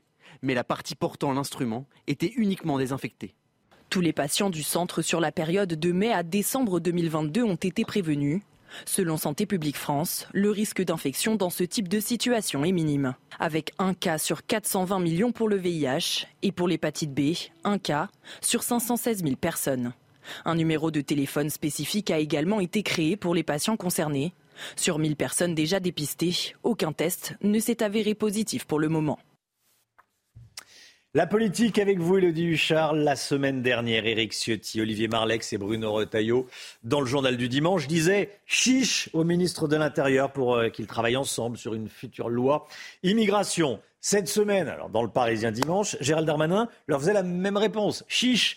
Est-ce que ça peut aboutir? Ça peut durer longtemps ce petit jeu en réalité hein? Oui, mais justement, ça a un peu euh, trop duré et les euh, deux parties sont d'accord euh, pour le dire. Gérald Darmanin lui-même veut avancer maintenant. Ça fait sept fois qu'il y a des changements de position de la part du gouvernement et Gérald Darmanin, évidemment, a envie d'aller au bout de sa loi, sachant qu'il avait déjà commencé les consultations, que le texte était bien engagé. Effectivement, le ministre de l'Intérieur qui est prêt à reprendre un certain nombre de positions qui viennent des Républicains en fait, toute la partie euh, répression, évidemment, et lutte contre l'immigration euh, illégale. Maintenant, il va falloir trouver un texte commun. Est-ce que ça sera la version du gouvernement? Est-ce que ça sera la version des Républicains? Est-ce que ce sera une version intermédiaire? En revanche, il y a un point de tension euh, très important, c'est sur ces fameux titres de séjour pour les personnes qui travaillent dans les métiers en tension. Du côté des Républicains, on l'explique, ça n'est pas négociable. Cette partie-là ne doit pas figurer dans la loi. En revanche, du côté de la majorité, eh bien c'est l'inverse. Un cadre de la majorité disait la base de la majorité, c'est nous. S'il y a une loi, évidemment, ça sera dedans. C'est un bras de fer un petit peu insoluble parce que certes, Gérald Darmanin va gagner des voix du côté des Républicains, mais il ne faut pas qu'il en perde dans sa propre majorité. Sinon, c'est un jeu à somme nulle. Et puis, évidemment, c'est une loi importante pour Gérald Darmanin qui pourrait prouver, s'il a une majorité, que lui a réussi là où sa propre première ministre finalement a échoué. Évidemment, il y a en ligne de mire 2027. Et puis, pour les Républicains, après l'échec des retraites où ils ont promis leur soutien qu'ils n'ont finalement pas pu apporter, ça serait un bon coup de montrer que cette fois, ils sont unis et qu'ils arrivent à faire plier le gouvernement. Élodie Huchard, merci Élodie. Une campagne de prévention sur la sécurité des femmes dans l'espace public. C'est un, énorme problème en France. Euh, à partir de demain et tout au long de l'été, 5 millions de prospectus seront distribués partout dans le pays par les, forces de l'ordre. L'objectif, c'est de rappeler les gestes à avoir lorsqu'on est témoin ou victime d'une agression. Une campagne qui vise à répondre à une triste réalité. Selon euh, le dernier rapport du Haut Conseil à l'égalité, 8 femmes sur 10 ont peur euh, de rentrer chez elles seules le soir. Le détail avec Adrien Spiteri. Ce flyer sera distribué à partir de demain et tout au long de l'été par les policiers et gendarmes. 5 millions de tracts pour lancer une campagne de prévention sur la sécurité des femmes dans l'espace public. Composé d'un QR code, le flyer redirige vers le site du ministère de l'Intérieur massécurité.fr. Il permet de signaler des faits et discuter avec les forces de l'ordre 24 heures sur 24. Il explique également les démarches à suivre si l'on est victime ou témoin d'une agression. Sur les réseaux sociaux, les réactions à cette campagne sont mitigées. Certaines femmes estiment ne pas être suffisamment entendues. Bravo, mais tant que la justice ne punira pas les harceleurs, agresseurs, violeurs à hauteur de leurs délits et de leurs crimes, rien n'avancera. En 2020, 220 000 personnes ont été enregistrées comme victimes d'infractions sexistes. Selon le Haut Commissariat à l'égalité, 86% sont des femmes, 16% d'entre elles sont mineures. 8 femmes sur 10 qui ont peur de rentrer seules chez elles dans la rue le, soir. C'est un vrai sujet. Je ne sais pas si les flyers ou les prospectus vont changer quelque chose, mais en tout cas, il faut effectivement s'attaquer à ce problème. Ce n'est pas normal que les femmes aient peur de rentrer chez elles, euh, enfin, ou de se déplacer euh, le soir dans la rue. 8 sur 10, 80 pour pas dire, euh, pour pas dire beaucoup plus. Bon. 8 franciliens sur 10, c'est la même proportion, ne veulent pas d'une voie dédiée au covoiturage sur le périphérique. C'est en tout cas parisien c'est en tout cas ce qui ressort de la consultation électronique lancée par la mairie de Paris, Chana. Et elle a pris fin hier soir. Et malgré cette vague d'opposition, la mairie compte bien aller au bout de son projet. Les explications de Maureen Vidal et Adrien Spiteri. Le résultat de la consultation du public est clair. 80% des 6000 contributeurs sont contre une voie réservée aux taxis, aux bus et au covoiturage sur le périphérique parisien. Les automobilistes interrogés craignent des embouteillages encore plus importants. La circulation, ça ne le fera pas en fait. Déjà que ce n'est pas évident avec quatre voies. Là, nous enlever une voie en supplémentaire, enfin en moins, c'est pas du tout arrangeant. Ça arrange pas du tout les choses. Durant les JO 2024 à Paris, la voie de gauche sera dédiée au personnel accrédité, athlètes et personnel médical. Une voie que la mairie veut pérenniser avant tout pour des enjeux de santé publique, selon David Béliard, adjoint d'Anne Hidalgo. Nous voulons donner une impulsion forte au covoiturage. L'idée est de réduire le nombre de véhicules sur le périphérique sans réduire le nombre de personnes véhiculées. Dans une tribune publiée par le JDD, 1800 élus de droite s'opposent fermement au projet. Un bilan de consultation sera publié début juillet par la mairie de Paris. Allez, on quitte le périphérique parisien, on part dans les champs, on vous emmène au cabaret ce matin. Oui, au cabaret, dans les champs, à la campagne. Oui, c'est le Diamant Bleu à Barville-en-Gâtinais dans le Loiret et il est situé à moins d'une centaine de kilomètres de Paris. Ce cabaret rencontre, vous allez voir, beaucoup de succès depuis 20 ans. Reportage de Célia Barotte. À Barville-en-Gâtinais, il y a des champs, mais aussi un surprenant établissement. Loin de l'effervescence des métropoles, le Diamant Bleu ouvre ses portes aux amateurs de music hall quatre fois par semaine. Chanteurs, comédiens, transformistes, ce cabaret n'a rien à envier aux plus célèbres. Je pense que le spectateur en lui-même, qu'il soit parisien ou, euh, ou, à, la campagne, euh, euh, a les mêmes sentiments. Bon, effectivement, les Parisiens vont être peut-être plus blasés par rapport à ce qu'ils ont l'habitude de voir et encore, et encore, mais voilà, le, principal, je pense qu'il faut toucher euh, l'âme, il faut toucher la sincérité, il faut, il faut amener ce qu'on a à leur donner. Et dans la salle, les spectateurs sont ravis. Ils apprécient la proximité avec les artistes et disent même faire des économies. Maintenant, tout se fait sur Paris ou sur les grandes villes. Mais la campagne existe et c'est bien d'avoir ces, idées-là. Il n'y a pas de problème de stationnement, c'est très bien. Les tarifs sont quand même plus élevés dans les grandes villes qu'à la campagne. Et ça, aujourd'hui, avec le pouvoir d'achat, c'est très important. À chaque représentation, près de 200 personnes affluent au Diamant Bleu. Le cabaret de province fêtera en septembre prochain son 20e anniversaire.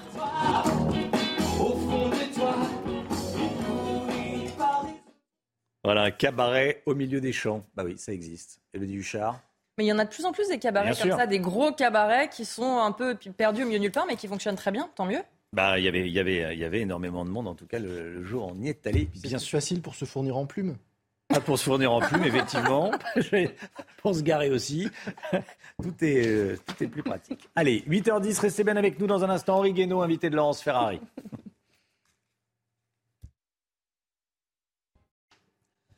C'est News, il est 8h15. Merci d'être avec nous. Dans un instant, Laurence Ferrari, vous recevrez Henri Guénaud, qui est ancien conseiller spécial de Nicolas Sarkozy. Mais tout d'abord, c'est le point info avec vous, Chana Lousteau. Erdogan réélu président de la Turquie pour la troisième fois. Il est sorti vainqueur du second tour de l'élection présidentielle face à Kemal Kılıçdaroğlu. La commission électorale turque a confirmé hier soir la victoire du chef de l'État de 69 ans qui signe pour 5 ans de plus au pouvoir. Une réélection saluée par des chefs d'État du monde entier, notamment Emmanuel Macron. À Lyon, 5000 patients ont été appelés à se faire dépister du VIH, de l'hépatite B et de l'hépatite C. Ils ont été euh, potentiellement exposés à un risque infectieux euh, pendant leur passage dans un centre dentaire entre mai et décembre 2022. Ils ont tous reçu un courrier au début du mois. Le cabinet ne respectait pas les règles de stérilisation du matériel. Et puis en Italie, plusieurs personnes sont portées disparues après le naufrage d'un bateau de touristes sur le lac Majeur. Hier, le bateau de 16 mètres s'est retourné. Le, président de la région a déploré un incident très grave provoqué par un tourbillon. 19 personnes ont été secourues et le corps d'un passager aurait été retrouvé. Laurence, vous recevez ce matin Henri Guénaud. Bonjour Henri Guénaud. Bonjour. Bienvenue dans la matinale de CNews. Nous vivons une drôle d'époque, une époque que le président Emmanuel Macron qualifie de décivilisation, pour reprendre les termes que des sociologues qu'il a invités à déjeuner lui ont glissé dans l'oreille. C'est cela, la décivilisation. C'est ce que nous assistons, c'est à quoi nous assistons depuis quelques années, quelques décennies peut-être dans notre pays, ce délitement. Oui, je crois que ça a commencé il y a il y a quelques décennies et ça, ça progresse. Il faut s'entendre sur le sens des mots. Il n'y a rien de plus difficile que la définition du mot des civilisations ou d'ailleurs du mot culture. Euh, mais il y a au moins une chose qui est, qui est certaine, c'est que la civilisation, ça s'oppose à la barbarie.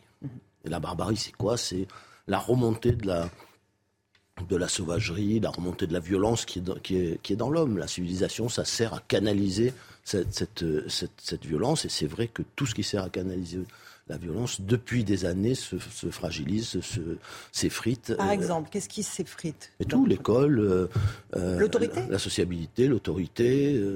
Eh bien, et pas, pas, seulement, pas seulement en France, dans toutes les sociétés occidentales. Parce qu'elles sont. Tout ce qui fait le ciment. Qu'est-ce qui les lie alors ces sociétés occidentales? Quelles valeurs les lient en réalité? Alors les valeurs euh, sont les valeurs de la civilisation occidentale, hein, celles qui nous viennent de la Grèce, de Rome, du, du judéo-christianisme, c'est-à-dire une certaine, une, certaine idée de l'homme, une certaine idée de la, de la, de la liberté, l'humanisme. Mm-hmm. Euh, quand même là. Euh, il y a beaucoup de il y, a, il y a, beaucoup de choses dans cette, dans cette civilisation qui ont produit des trésors à la fois intellectuels, humains, matériels extraordinaires. Mais aujourd'hui, on sent bien, c'est pas la première fois dans l'histoire. Dans les années 20-30, ça s'est passé aussi. Il y a des moments où le ciment qui unit, euh, qui unit la cité, qui unit les nations, qui unit les sociétés, euh, tend à se, à s'effriter. Voilà. Du fait de la faiblesse de ces dirigeants ou pas? Alors la faiblesse de tout le monde et des dirigeants aussi. Bien sûr, enfin les dirigeants sont en, première ligne, mais on a on a tout fait. On a laissé euh, d'abord on a laissé le pouvoir de l'argent gagner un, un, champ qui est beaucoup trop étendu. Le capitalisme, c'est le nom qu'on donne à la civilisation matérielle de l'Occident. Très bien, mais le capitalisme, c'est une immense force de création et une immense force de destruction. Il faut donc le canaliser, par exemple. on a, depuis euh, quelques décennies, euh, retiré tout ce qui, enfin, affaibli tout ce qui canalisait la force destructrice du capitalisme, qu'on avait, tout ce qu'on avait reconstruit comme digue après la grande crise des années 30 euh, et pendant les 30 glorieuses, euh, a, volé en éclats, ça n'est pas sans, sans, euh, sans effet. Bon, on a, on a effacé les frontières, on a essayé dépolitiser la société, l'économie.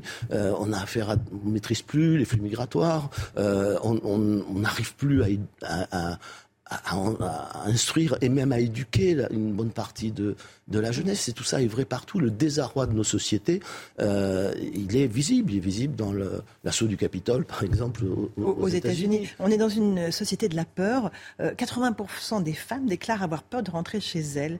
Selon le Haut Conseil à l'égalité, 80% des femmes euh, déclarent avoir peur en rentrant chez elles. Gérald Darmanin annonce une grande opération pour la sécurité des femmes. On en est là aujourd'hui. C'est pas, enfin, pas la sécurité des femmes, des hommes, c'est la sécurité tout court pour tout le monde, des, des enfants, des femmes, des hommes. Vous voyez bien que le, signe même de cette décivilisation, le signe même de cette montée euh, de, la, de la violence dans, dans, dans, les, dans nos sociétés, euh, il est dans la montée de la violence physique.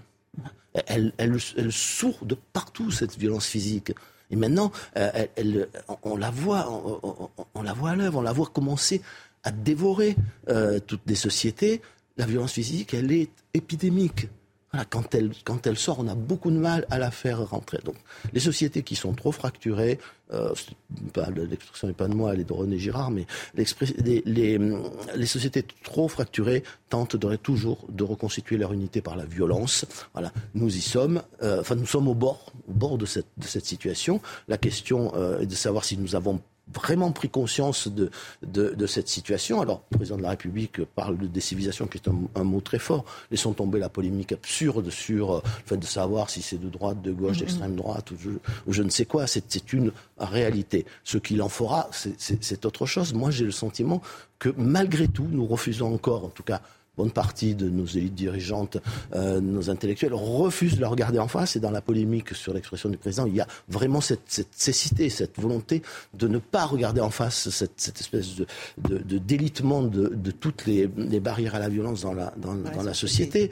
Et, si on si on n'a pas conscience de la gravité de la situation et de la montée de la violence, on continue à dire c'est un sentiment, euh, c'est pas vrai, regardez mes chiffres, euh, ça, ça, me rappelle la violence à l'école. Il n'y avait pas de violence à l'école parce que les chiffres disaient le contraire. Enfin, ça montait pas jusqu'au jour où on a eu le mouvement euh, euh, pas de vague et où on s'est rendu compte que s'ils n'étaient pas dans les chiffres, c'est parce qu'on ne les déclarait pas. Voilà, donc euh, il faut arrêter de se voiler la face, il faut admettre cette situation, il faut admettre qu'elle est grave et il faut en tirer les conséquences. Vous avez évoqué la question de l'immigration. En ce moment, il y a des négociations entre le gouvernement et les républicains pour tenter de tomber d'accord sur un texte euh, sur l'immigration. Euh, Gérald Darmanin dit chiche, je, peux travailler avec les Républicains. C'est souhaitable qu'il y ait un accord qui soit trouvé euh, entre ah, et le gouvernement? Comme toujours, sur un sujet aussi important que, le problème des flux migratoires il serait bon que toutes les forces politiques arrivent à dégager une, une solution. C'est impossible puisque les options philosophiques, politiques, sociales des uns et des autres sont Ça ne marchera pas. Alors, entre les Républicains et, et, M. Darmanin, je, ne, sais pas, mais euh, ce qui est certain, c'est que euh, on est rentré dans une opération de négociation, de marchandage, mhm. rendue nécessaire par le fait qu'il n'y a pas de majorité à l'Assemblée, mais que deviendra euh, l'aile gauche ou progressiste de la Macronie dans cette histoire Comment réagir Donc, donc ça va être un exercice très très très compliqué. Est-ce qu'il faut modifier la Constitution hein. Absolument. Est-ce qu'il faut modifier la Constitution? Euh, c'est ce que proposent les Républicains. Alors, une réforme constitutionnelle. Je, suis réservé sur la, la révision qu'ils proposent, mais euh, sur le fond, euh, sur l'idée qui, qui, est derrière, je, je, je suis parfaitement favorable. Nous sommes obligés de, de, de, de, réviser la Constitution, pas seulement pour des questions migratoires. Nous sommes obligés de réformer la Constitution parce qu'il faut rétablir la primauté du droit français sur le, sur, sur le, le, droit, le droit international. C'est pas seulement le droit européen. Alors, il est normal que le droit interne n'ait pas, pas la primauté sur le droit maritime, le droit aérien, etc. Sans, quoi, sans quoi chacun change de, règles à chaque instant et c'est la, la guerre. Hein. C'est-à-dire vous êtes plus d'accord sur, les, sur les, frontières maritimes, sur les règles de, de transport aérien, mais euh, euh, il faut donc pour, pour cela réformer l'article 55 de la Constitution, donc ça nous fera l'objet de notre débat, et pour moi introduire une règle qui a, qui qui a régi le droit français pendant des décennies après 1958, et malgré l'article 55 tel qu'il est rédigé, qui consiste à dire c'est la dernière expression de la volonté du législateur qui l'emporte, c'est-à-dire si le traité postérieur à la loi, c'est le traité qui l'emporte. Si la loi euh, est, postérieure au, traité, c'est la loi qui l'emporte. C'est la seule façon de rétablir la responsabilité politique, de ne plus avoir des hommes politiques qui viennent vous dire je n'y peux rien, ce n'est, ce n'est, ce n'est pas moi. Euh, je, je, crois qu'il y a, en fait, il n'y a pas d'autre solution. Alors, bien sûr, après, il faut l'utiliser avec discernement. la Constitution, la réforme de la Constitution? Non, une fois qu'on a fait cette réforme, si on l'a fait un jour, pour l'instant, elle n'est pas au programme, hein, je constate que. Mais si on la faisait un jour, après, il faudrait l'utiliser. Il faudrait utiliser ce principe qu'on appelait le principe de la, de la loi écran avec discernement. Il ne s'agit pas tout bout de champ de tout remettre en cause. Il s'agit d'aller voir nos partenaires, de leur dire voilà, là, cette, cette mesure, je sais pas moi, les, les, travailleurs détachés, par exemple, il faut absolument qu'on change la règle. Ils veulent pas. On dit, nous, on fait une loi, et puis sur le territoire français, tant qu'on n'aura pas changé, euh, tant qu'on n'aura pas négocié autre chose, eh bien, la loi s'appliquera. Il faut consulter les Français là-dessus? Bien sûr. Faire un référendum sur ah oui, ça. Oui. Moi, je, je, suis sur les retraites je, surtout? Je, je, pense qu'il faut, il faut, faut, remettre le référendum au centre de notre de notre démocratie, sans, sans pour autant marginaliser le, le, le, le Parlement. Mais on voit bien d'ailleurs que le on ne fait pas de référendum, on marginalise quand même le, le Parlement. Euh, donc on a on a tous les inconvénients et aucun et, et aucun avantage. Euh, il, il faut il faut que quand un sujet divise les Français, les Français tranchent. Sur l'immigration comme sur les retraites Alors, sur l'immigration, encore une fois, il faut savoir ce qu'on ce, mmh. qu va leur proposer. Euh, je, je, pense que la première chose, pour pouvoir régler un jour le problème de l'immigration, la première chose, c'est de réformer l'article 55 de la, de la mmh. Constitution. Euh, euh, sachant qu'il n'y a aucun traité, enfin, on n'a signé aucun traité disant que le droit français était inférieur au, au, au droit, droit européen. Okay. Voilà. Mais euh, là, il faut, là, sur les retraites, c'est typique. Le président de la République gagnerait énormément et re, rehausserait la fonction s'il venait devant les Français en disant Moi, je crois à cette réforme, je pense qu'elle est nécessaire, mais je vois bien qu'elle divise profondément les Français. Donc, c'est à vous. De trancher. Euh, de trancher. Là, après que cette loi, a été adoptée, il faudrait mais, mais, aller au référendum. Mais pourquoi pas? Elle a été d'abord. À rebours complètement oui, bah, ouais, dire voilà. Mais enfin, Jacques Chirac a bien, bien refusé de mettre en œuvre le CPE euh, alors qu'elle était votée et qu'il a dû la promulguer. Bon, euh, c'est bien mieux encore que ce qu'a fait Jacques Chirac. C'est dire je suis le président de la République, il est le garant de l'unité nationale et du bon fonctionnement des institutions. Il est le garant de la démocratie et de la République. Donc, il est normal qu'il prenne sur lui et qu'il vienne donner la parole aux Français. Euh, en vertu de l'article 11 de la, de la Constitution. Et bien, probablement, euh, le non l'emportera. Puis il dira voilà, je, je, euh, le, le, le, peuple a tranché, le peuple a parlé.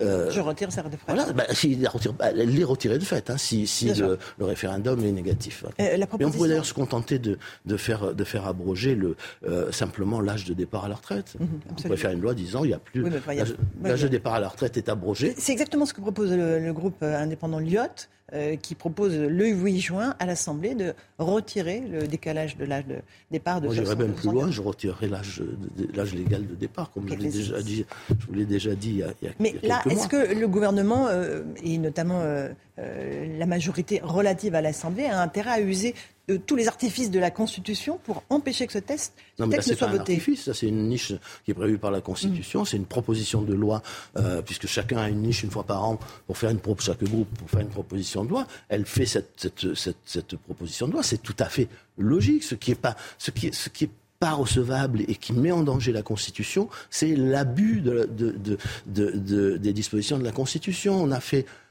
C'est pas parce que le 49.3 est dans la Constitution qu'il faut l'utiliser n'importe comment. C'est pas parce que le 47.1 euh, qui est fait pour les textes de, de financement est dans la Constitution qu'il faut l'utiliser de cette façon. Personne ne l'a jamais fait depuis le début de la Ve République, le 47.1 de cette façon. C'est pas, pas, pas parce que le, le, y a le vote bloqué existe qu'il faut, qu'il faut utiliser n'importe comment le vote bloqué. Et là, c'est la même chose. L'article 40 de la Constitution qui va être invoqué, euh, euh disant qu'on n'a pas le droit d'aggraver les euh, d'aggraver les, les, les dépenses de l'État euh, sans qu'elles soient euh, financées n'a jamais été utilisé de, de, dans ce cas de figure. Voilà. Donc, laissons, puisqu'on ne veut pas faire un référendum, laissons au moins l'Assemblée voter et après, le, le, gouvernement, le président tirera les conséquences mmh. politiques. Euh, qu'il qu souhaite. Henri Guénaud, vous, vous dites que le, programme, le problème central, l'obsession des Français, c'est le pouvoir d'achat. Vous dites que on ne parle pas de, de ce problème-là, on non. ne le traite pas. Vous proposez d'indexer les salaires sur le taux de l'inflation. C'est la méthode miracle c'est pas une méthode miracle, c'est une méthode... Les entreprises supporteraient ça? Mais les entreprises, elles augmentent leur, elles augmentent leur prix, non? Euh, Bon, donc il euh, y, a, y, a quelques entreprises qui peuvent être mises en difficulté. Il faut prévoir des, il faut prévoir des, des cas de figure dans lesquels on peut exonérer l'entreprise euh, avec des accords d'entreprise. Avec... Bon. Ou des aides pour certaines entreprises euh, qui sont dans des situations très particulières. Mais la règle générale devrait être l'indexation. C'est une règle d'honnêteté. Quand vous, embauchez quelqu'un à un salaire, vous embauchez en fait quelqu'un euh, sur un pouvoir d'achat. Si, vous rognez son pouvoir, si vous laissez rogner son pouvoir d'achat, ça veut dire que vous baissez les salaires en réalité. Bon, baisser les salaires réels en période d'inflation, je ne sais pas dans quel livre d'économie il est écrit que c'était une bonne chose, que c'était logique. Euh, moi, je n'en connais pas. Donc, euh, indexer veut dire qu'on crée une règle, comme, on le fait pour le SMIC. Hein, on va appliquer exactement la même règle, qui est une règle sur l'inflation passée, donc qui ne permet pas de surenchère sur l'inflation sur l'inflation à venir. Et, l'argument toujours opposé à ça qui est l'argument de la euh, de la fameuse spirale inflation salaire euh, il, n'est pas réellement fondé. On ne trouve pas dans, dans, pas dans l'histoire économique euh, de d'exemples de, ce genre. Les chercheurs du FMI en ont cherché ils n'ont pas trouvé. Euh, et l'exemple toujours avancé de, de la fin des années 70 début des années 80 euh, est, est, un mauvais exemple. Il n'y avait pas de règles automatiques. Donc il y avait de la surenchère, et d'autre part, beaucoup de pays s'en sont sortis très bien sans, sans désindexer. La, la, Belgique, qui n'a jamais abandonné son système d'indexation, qui l'a toujours aujourd'hui, fait moins d'inflation aujourd'hui que la France, euh, moins d'inflation que, que, l'Allemagne. Donc, est-ce qu'au moins on peut avoir un débat sur ce sujet? Est-ce qu'on peut considérer que la question du pouvoir d'achat, des traitements, des salaires, des, des, euh, pensions de retraite, euh, ou même des, ou, même euh, la rémunération des médecins, des médecins libéraux euh, est un sujet majeur. Nos sociétés, euh, ça fait partie de la, éléments de nos sociétés. Elles vont craquer et elles vont craquer culturellement, elles vont craquer psychologiquement, elles vont craquer du point de vue de la sécurité et elles vont craquer économiquement et socialement. Bon, ça fait ce qu'on leur a fait subir depuis 40 ans est, est, est délirant. Enfin, c'est une épreuve. Ce sont des épreuves terribles. On ne veut pas le voir. Continuer à expliquer que le pouvoir d'achat augmenté, ça n'est pas vrai. Henri Guénaud, euh, Elisabeth Borne a provoqué la fureur de Marine Le Pen hier en estimant sur Radio que le Rassemblement national est un héritier de Pétain. Euh, elle dit que Marine Le Pen n'a jamais dénoncé ce qu'on peut être les positions historiques de son parti. Elle parle du Front National. Et si au lieu de, de créer ce genre de, de polémique, euh, nos ministres, nos parlementaires s'occupaient des vrais problèmes de la sécurité, des frontières qui sont, qui sont devenues des passoires économiques, juridiques, euh, migratoires, si elles s'occupaient euh, du pouvoir d'achat, mm-hmm. si elles voulaient bien peut discuter de savoir comment on sort de la question des, retraites. Euh, ça ne serait pas mieux, non? C'est pas ça, gouverner un pays? Gouverner un pays, c'est lancer des, polémiques de ce genre. Moi, je ne suis pas un zélateur de, de Madame Le Pen, mais, j'ai entendu faire référence à Pétain. Si elle l'avait fait, si elle s'était placée sous, euh, sous l'égide, euh, sous la statue euh, de, de, de, de, Pétain, d'accord, je pense que ça mériterait une, une vraie réponse, mais qu'est-ce que ça vient faire aujourd'hui mmh. dans, le, dans, le, dans le débat Parlons des vrais problèmes des Français. Mais parlons des vrais problèmes. C'est pas une façon de faire de la politique. Voilà, enfin, c'est mon ma conception. C'est pas une façon de gouverner. C'est pas une façon de faire de la politique. Et nous sommes en face d'une situation qui est gravissime. Est-ce que nous la prenons à bras le corps ou est-ce que nous continuons à faire de la, de la politique politicienne de la pire façon, qui consiste à jeter, à faire des, des polémiques jour après jour pour, pour des sujets qui, sont, qui ne sont pas des vrais sujets? Merci beaucoup Henri Guénaud d'être venu ce matin dans la matinale de CNews. À vous Romain Desarmes pour la suite de l'info. C'est News, il est 8h30. Merci à vous, Laurence Ferrari, à votre invité, Henri Guénaud. L'équipe s'installe. On est avec Chana Lousteau, on est avec Elodie Huchard, on est avec Harold Iman et Lomic et Guillaume. On va euh, parler de, de, ce sujet qui vous fait beaucoup réagir, je le sais, depuis le début de la matinale. Une vague d'agressions, des agressions de commerçants à Montpellier. On sera dans un instant en direct avec vous, Odette Dodé, commerçante à Montpellier et présidente de l'association des commerçants de l'Écusson. Vous êtes déjà connecté avec nous, je crois. Odette Dedé, bonjour. On va vous voir dans le reportage. Euh, je voudrais d'abord qu'on comprenne bien ce qui se passe et ensuite on vous retrouve. Ça se passe en plein centre-ville. Les victimes s'indignent de l'impunité des agresseurs qui sont, semble-t-il, des mineurs isolés. Regardez. Dans le centre-ville de Montpellier, les commerçants s'inquiètent pour leur sécurité. Ils sont victimes d'intrusions, de vols et d'agressions. Dernier fait en date, une esthéticienne et son employé ont été roués de coups. Ces violences seraient perpétrées par des groupes connus des commerçants. C'est les mineurs isolés. Euh, eux, ils sont totalement impunis. C'est des personnes, euh, des qui sont là pour, c'est des réseaux de, de vol. C'est des réseaux de vol, on les connaît, tout le monde les connaît, tout le monde sait qui c'est. Ils ont, toujours la même, euh, la même façon de pratiquer leur. Euh, ils rentrent dans des magasins, ils se servent et ils s'en vont. Et vous pouvez rien dire. Avec l'augmentation de l'insécurité dans le quartier de l'Écusson, les commerçants se sont munis de sonnettes pour contrôler les entrées de leur établissement. Ils possèdent également une ligne directe par mail et téléphone avec la police. Mais un problème persiste, l'impunité des agresseurs qu'à l'issue d'une garde à vue de 24 heures, euh, l'auteur d'agression est relâché immédiatement avec une confiscation judiciaire dont il n'honorera pas sa présence six mois ou un an après. On ne peut pas banaliser des actes euh, au quotidien, surtout avec euh, cette période estivale qui va amener beaucoup de monde à Montpellier. Pour sauver le centre-ville de Montpellier, certains commerçants réclament la mise en œuvre rapide d'un groupe local de traitement de la délinquance. Voilà, un groupe local de traitement de la délinquance. C'est un dispositif judiciaire créé par le ministère de la, Justice qui se concentre sur une zone à problème, comme ce qu'on vient de voir. Merci beaucoup d'être avec nous, Odette Dodé, en direct euh, dans, la matinale. Vous êtes commerçante donc à Montpellier et présidente de l'association des commerçants de l'Écusson. Ce qu'on vient de voir, c'est euh, affligeant. Euh, déjà, racontez-nous. J'imagine que les commerçants ont tout simplement peur.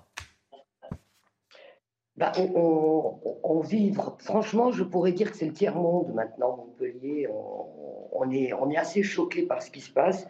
Et du reste, les, commerciaux qui viennent nous voir sont aussi choqués de la population qui, qui, est à Montpellier et qui devient de plus en plus dangereuse. Et comme vous dites, c'est une impunité totale. Ils sont, ils sont rattrapés, la police fait son travail, mais la magistrature, elle, ne va pas jusqu'au bout. Donc tant que c'est impuni, ben, il, se croit tout permis et, ça va loin, ça va loin. Euh, même jusqu'à euh, un monsieur qui promenait son chien, on lui a demandé de l'argent, il n'en avait pas, puisque c'était la promenade du chien. Eh ben ils ont tué le chien. Et c'est pour eux c'est normal. C'est une façon de.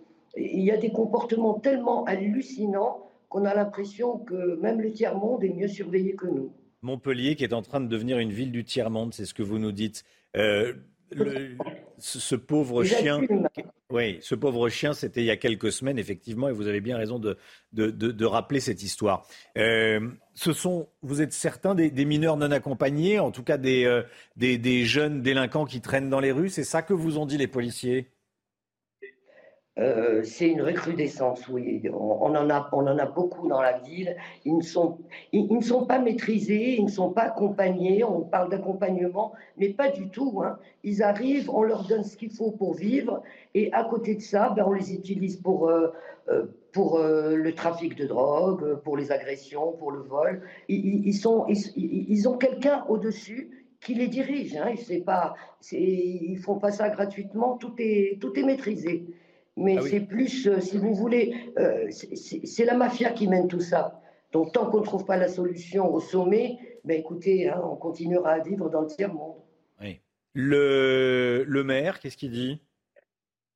Ben, Le maire euh, rêve aussi de la même chose que nous d'avoir une, ville apaisée. On n'a pas suffisamment de sécurité, on n'a pas suffisamment de police, on n'a pas, on, pas ce qu'il faut pour euh, mettre en place au moins la sécurité de la population et des commerçants. Après, tout ce qui se passe en parallèle, les trafics et autres, euh, on ne pourra rien changer, malheureusement. Ça dure depuis des années. Ce qu'on veut, c'est une sécurité de, la personne. Après, le reste, ben, écoutez, ce n'est pas, notre, pas notre cause à nous. Il y a un moment où il y a aussi une décision, une volonté politique. C'est-à-dire que si quelqu'un euh, décide qu'il y, a de la, qu'il y a de la sécurité, il y aura de la sécurité. Si le maire décide de mettre des caméras, de créer une police municipale, d'avoir des dizaines d'agents qui interviennent tout de suite, il y aura de la sécurité. Il faut aussi, euh, euh, s'il y a volonté, il y a action, quoi. Hein.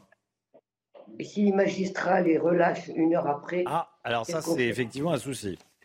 Voilà, c'est de là. On a un préfet qui est extraordinaire, on a un maire qui est volontaire pour, la sécurité, on a une police qui est active, mais ils prennent des risques pour rien. Parce que deux heures après, ils sont là, de nouveau, à la même place. Exactement à la même place. Merci beaucoup Odette Dodé d'avoir euh, témoigné ce matin dans, dans, la matinale. Bon courage à vous. On va, vous, on va suivre, hein. on va suivre ce qui se passe à, à Montpellier parce que c'est inadmissible quand on est commerçant d'avoir à subir ça, euh, que ce soit à Montpellier ou, euh, ou ailleurs, commerçant ou pas commerçant d'ailleurs.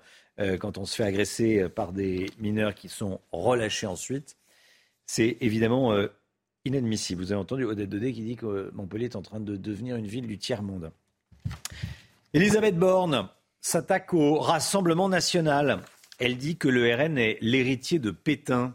Elodie Huchard, comment expliquer cette euh, phrase choc de la Première ministre? Elisabeth Borne qui a eu envie euh, de faire de la politique et qui désigne très clairement un parti qui serait euh, l'ennemi pour elle, euh, c'est le Rassemblement national. Elle explique entre autres qu'il ne faut pas banaliser ses idées, que les idées sont toujours les mêmes malgré le changement de nom. Et puis elle critique le fait que Marine Le Pen n'a jamais dénoncé les propos de son père et les positions historiques de son parti. Alors effectivement, au sein de la majorité, c'est plutôt bien pris cette sortie d'Elisabeth Borne. On explique que pour une fois, elle n'est pas trop techno, qu'elle fait de la vraie politique en tant que chef de la majorité.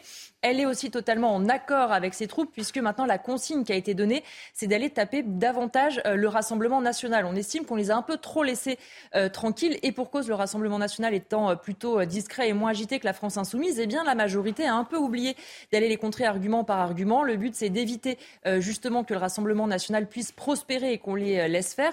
Elisabeth Borne, dans la même interview à Radio J, qui parle aussi de la France insoumise, mais qui explique quand même que le premier ennemi le plus dangereux, c'est le Rassemblement national. On peut le comprendre d'un côté parce qu'elle explique que la victoire de Marine Le Pen en 2027, selon elle, est probable. En revanche, attention, si on regarde la prochaine échéance électorale que sont les, élections européennes, eh bien pour l'instant, s'il y a une liste unie euh, de la NUPES, c'est eux qui arriveront euh, en tête. On voit donc qu'Elisabeth Borne a choisi un ennemi, mais attention, il ne faut pas oublier non plus d'aller contrer les autres pour la chef de la majorité. Elodie Huchard, merci Elodie. Éric Piolle, le maire Europe Écologie Les Verts de Grenoble, a proposé de supprimer les jours fériés chrétiens. En réaction, le sénateur Les Républicains des Bouches-du-Rhône, Stéphane Le Rudulier, propose, lui, de consacrer les racines judéo-chrétiennes de la France dans la Constitution. Et il était l'invité de la matinale à 7h10 ce matin. Il a expliqué sa proposition de loi. Écoutez. Depuis euh, plusieurs années, depuis euh, plusieurs mois, on sent très bien qu'il y a des coups de boutoir qui sont donnés successivement à notre civilisation. On parle maintenant de, de décivilisation.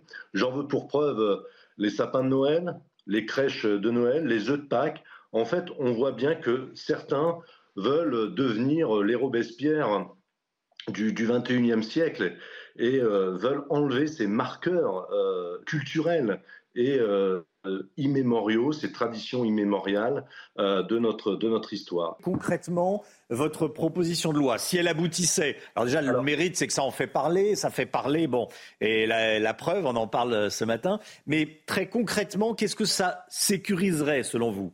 Alors, vous savez, déjà, le Sénat avait déjà travaillé sur, sur l'aspect de la laïcité, sur une proposition de, de, mon collègue Philippe Bach, qui a voulu redéfinir définir au niveau de l'article premier de la Constitution qu'est-ce que la laïcité en disant que nul ne peut, par rapport à sa, son origine ou à sa religion, s'exonérer du cadre législatif, s'exonérer de la règle commune. Ça veut dire quoi? C'est que là, les lois de la République sont euh, supérieures euh, à la foi. Et moi, je viens préciser en disant que, effectivement, euh, tel est le cas, mais nous avons des traditions immémoriales et nous avons euh, une, origine judéo-chrétienne. Et donc, comme inscrire dans la Constitution, c'est quelque chose qui sacralise euh, clairement la, règle, eh bien, je, considère que c'est un très complémentaire à ce qu'on a déjà voté au Sénat sur la définition, la nouvelle définition de la laïcité.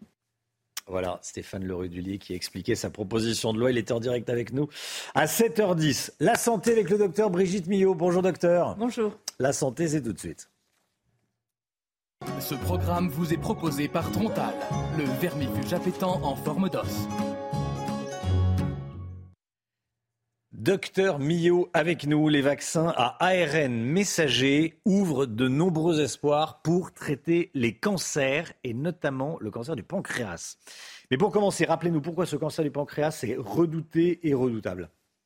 Alors déjà une petite question, est-ce que vous savez tous où se trouve votre pancréas? Je dirais dans le bas du ventre. Hmm? Oui. J'ai copié à gauche. voilà, ben, je vais vous montrer en image où il se trouve. C'est la deuxième plus grosse. Non, non, c'était bien. Hein. C'est la deuxième plus grosse glande du corps. Euh, il est impliqué essentiellement. Il y a deux fonctions la digestion et la régulation de la glycémie. C'est-à-dire qu'en fait, il peut fabriquer l'insuline, qui est une hormone qui fait baisser le taux de sucre dans le sang et le glucagon, qui est une hormone qui fait monter le taux de sucre dans le sang. Comme ça, on a toujours un taux stable. Vous savez que votre glycémie doit être stable. Le problème, c'est justement, si je vous ai montré sa situation, c'est parce que de par sa situation, en fait, il ne gêne pas grand-chose. Il est un peu tout seul euh, à cet endroit-là. Et donc, quand on va s'apercevoir, quand on va diagnostiquer un cancer du pancréas, la tumeur fait déjà en moyenne 3 cm. Elle a eu le temps d'évoluer sans faire parler d'elle. C'est ça le problème. Quand vous avez une tumeur au cerveau, on ne va pas faire un concours hein, des tumeurs, mais quand vous avez une tumeur au cerveau, forcément, elle va gêner une zone et vous allez le savoir assez rapidement. Là, il peut se développer tranquillement, sans gêner. C'est pour ça qu'on a ce retard au diagnostic. Et c'est ce qui en fait justement sa gravité. C'est que bien souvent, la tumeur est déjà évoluée, bien souvent, elle a déjà eu le temps de métastaser, d'envoyer des petites cellules cancéreuses un petit peu partout. Voilà ce qui fait qu'il est redouté et redoutable. Les prévisions quand même sont pour dans une dizaine d'années que ce cancer soit aussi mortel que le cancer du poumon en Europe et aux États-Unis. Donc vous imaginez. Euh, alors quels sont les principaux facteurs de risque de ce cancer euh, Essentiellement le tabac. Le tabac multiplie par trois le risque de cancer du pancréas. 30% des cancers du pancréas à travers le monde sont liés au tabac. J'ai oublié de le préciser, ce cancer est en augmentation de 3% chaque année. Vous allez comprendre pourquoi. Il y a effectivement. Et d'abord, facteur de risque principal, l'âge. Plus on avance en âge, plus on a de risque euh, de faire, de mmh. développer un cancer euh, du pancréas. Ensuite, il y a le diabète, on le comprend bien, puisque c'est ce qui régule euh, notre taux de, glycémie. Surpoids, obésité, les aliments transformés, on en parle beaucoup en ce moment, et je crois qu'on va en parler de plus en plus, agissent réellement sur les cellules en les hypertrophiant, en les modifiant. Donc vraiment, je crois qu'il faut, je sais que c'est facile à dire et pas facile à faire, mais retourner au fait maison, euh, c'est important. L'alcoolisme aussi, notamment quand on a déjà eu des pancréatites alcooliques, c'est assez connu. Hein. Donc l'alcoolisme est aussi un facteur de risque. On a des facteurs génétiques dans environ 5% des cas. Donc si dans votre famille, il y a eu un cancer. Et ensuite, il y a l'environnement, ce qu'on appelle l'exposome. Ce sont tous les pesticides ou autres métaux lourds auxquels vous pouvez être confrontés.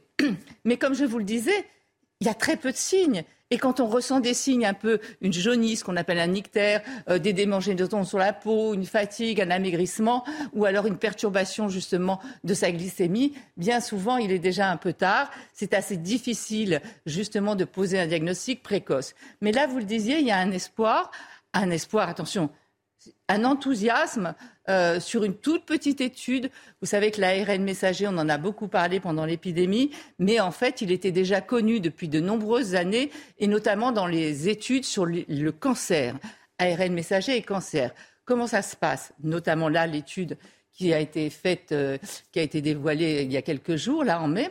En fait, euh, ce cancer, il a une grosse tendance, même quand on l'enlève, quand on arrive à l'enlever, à récidiver. Il recommence.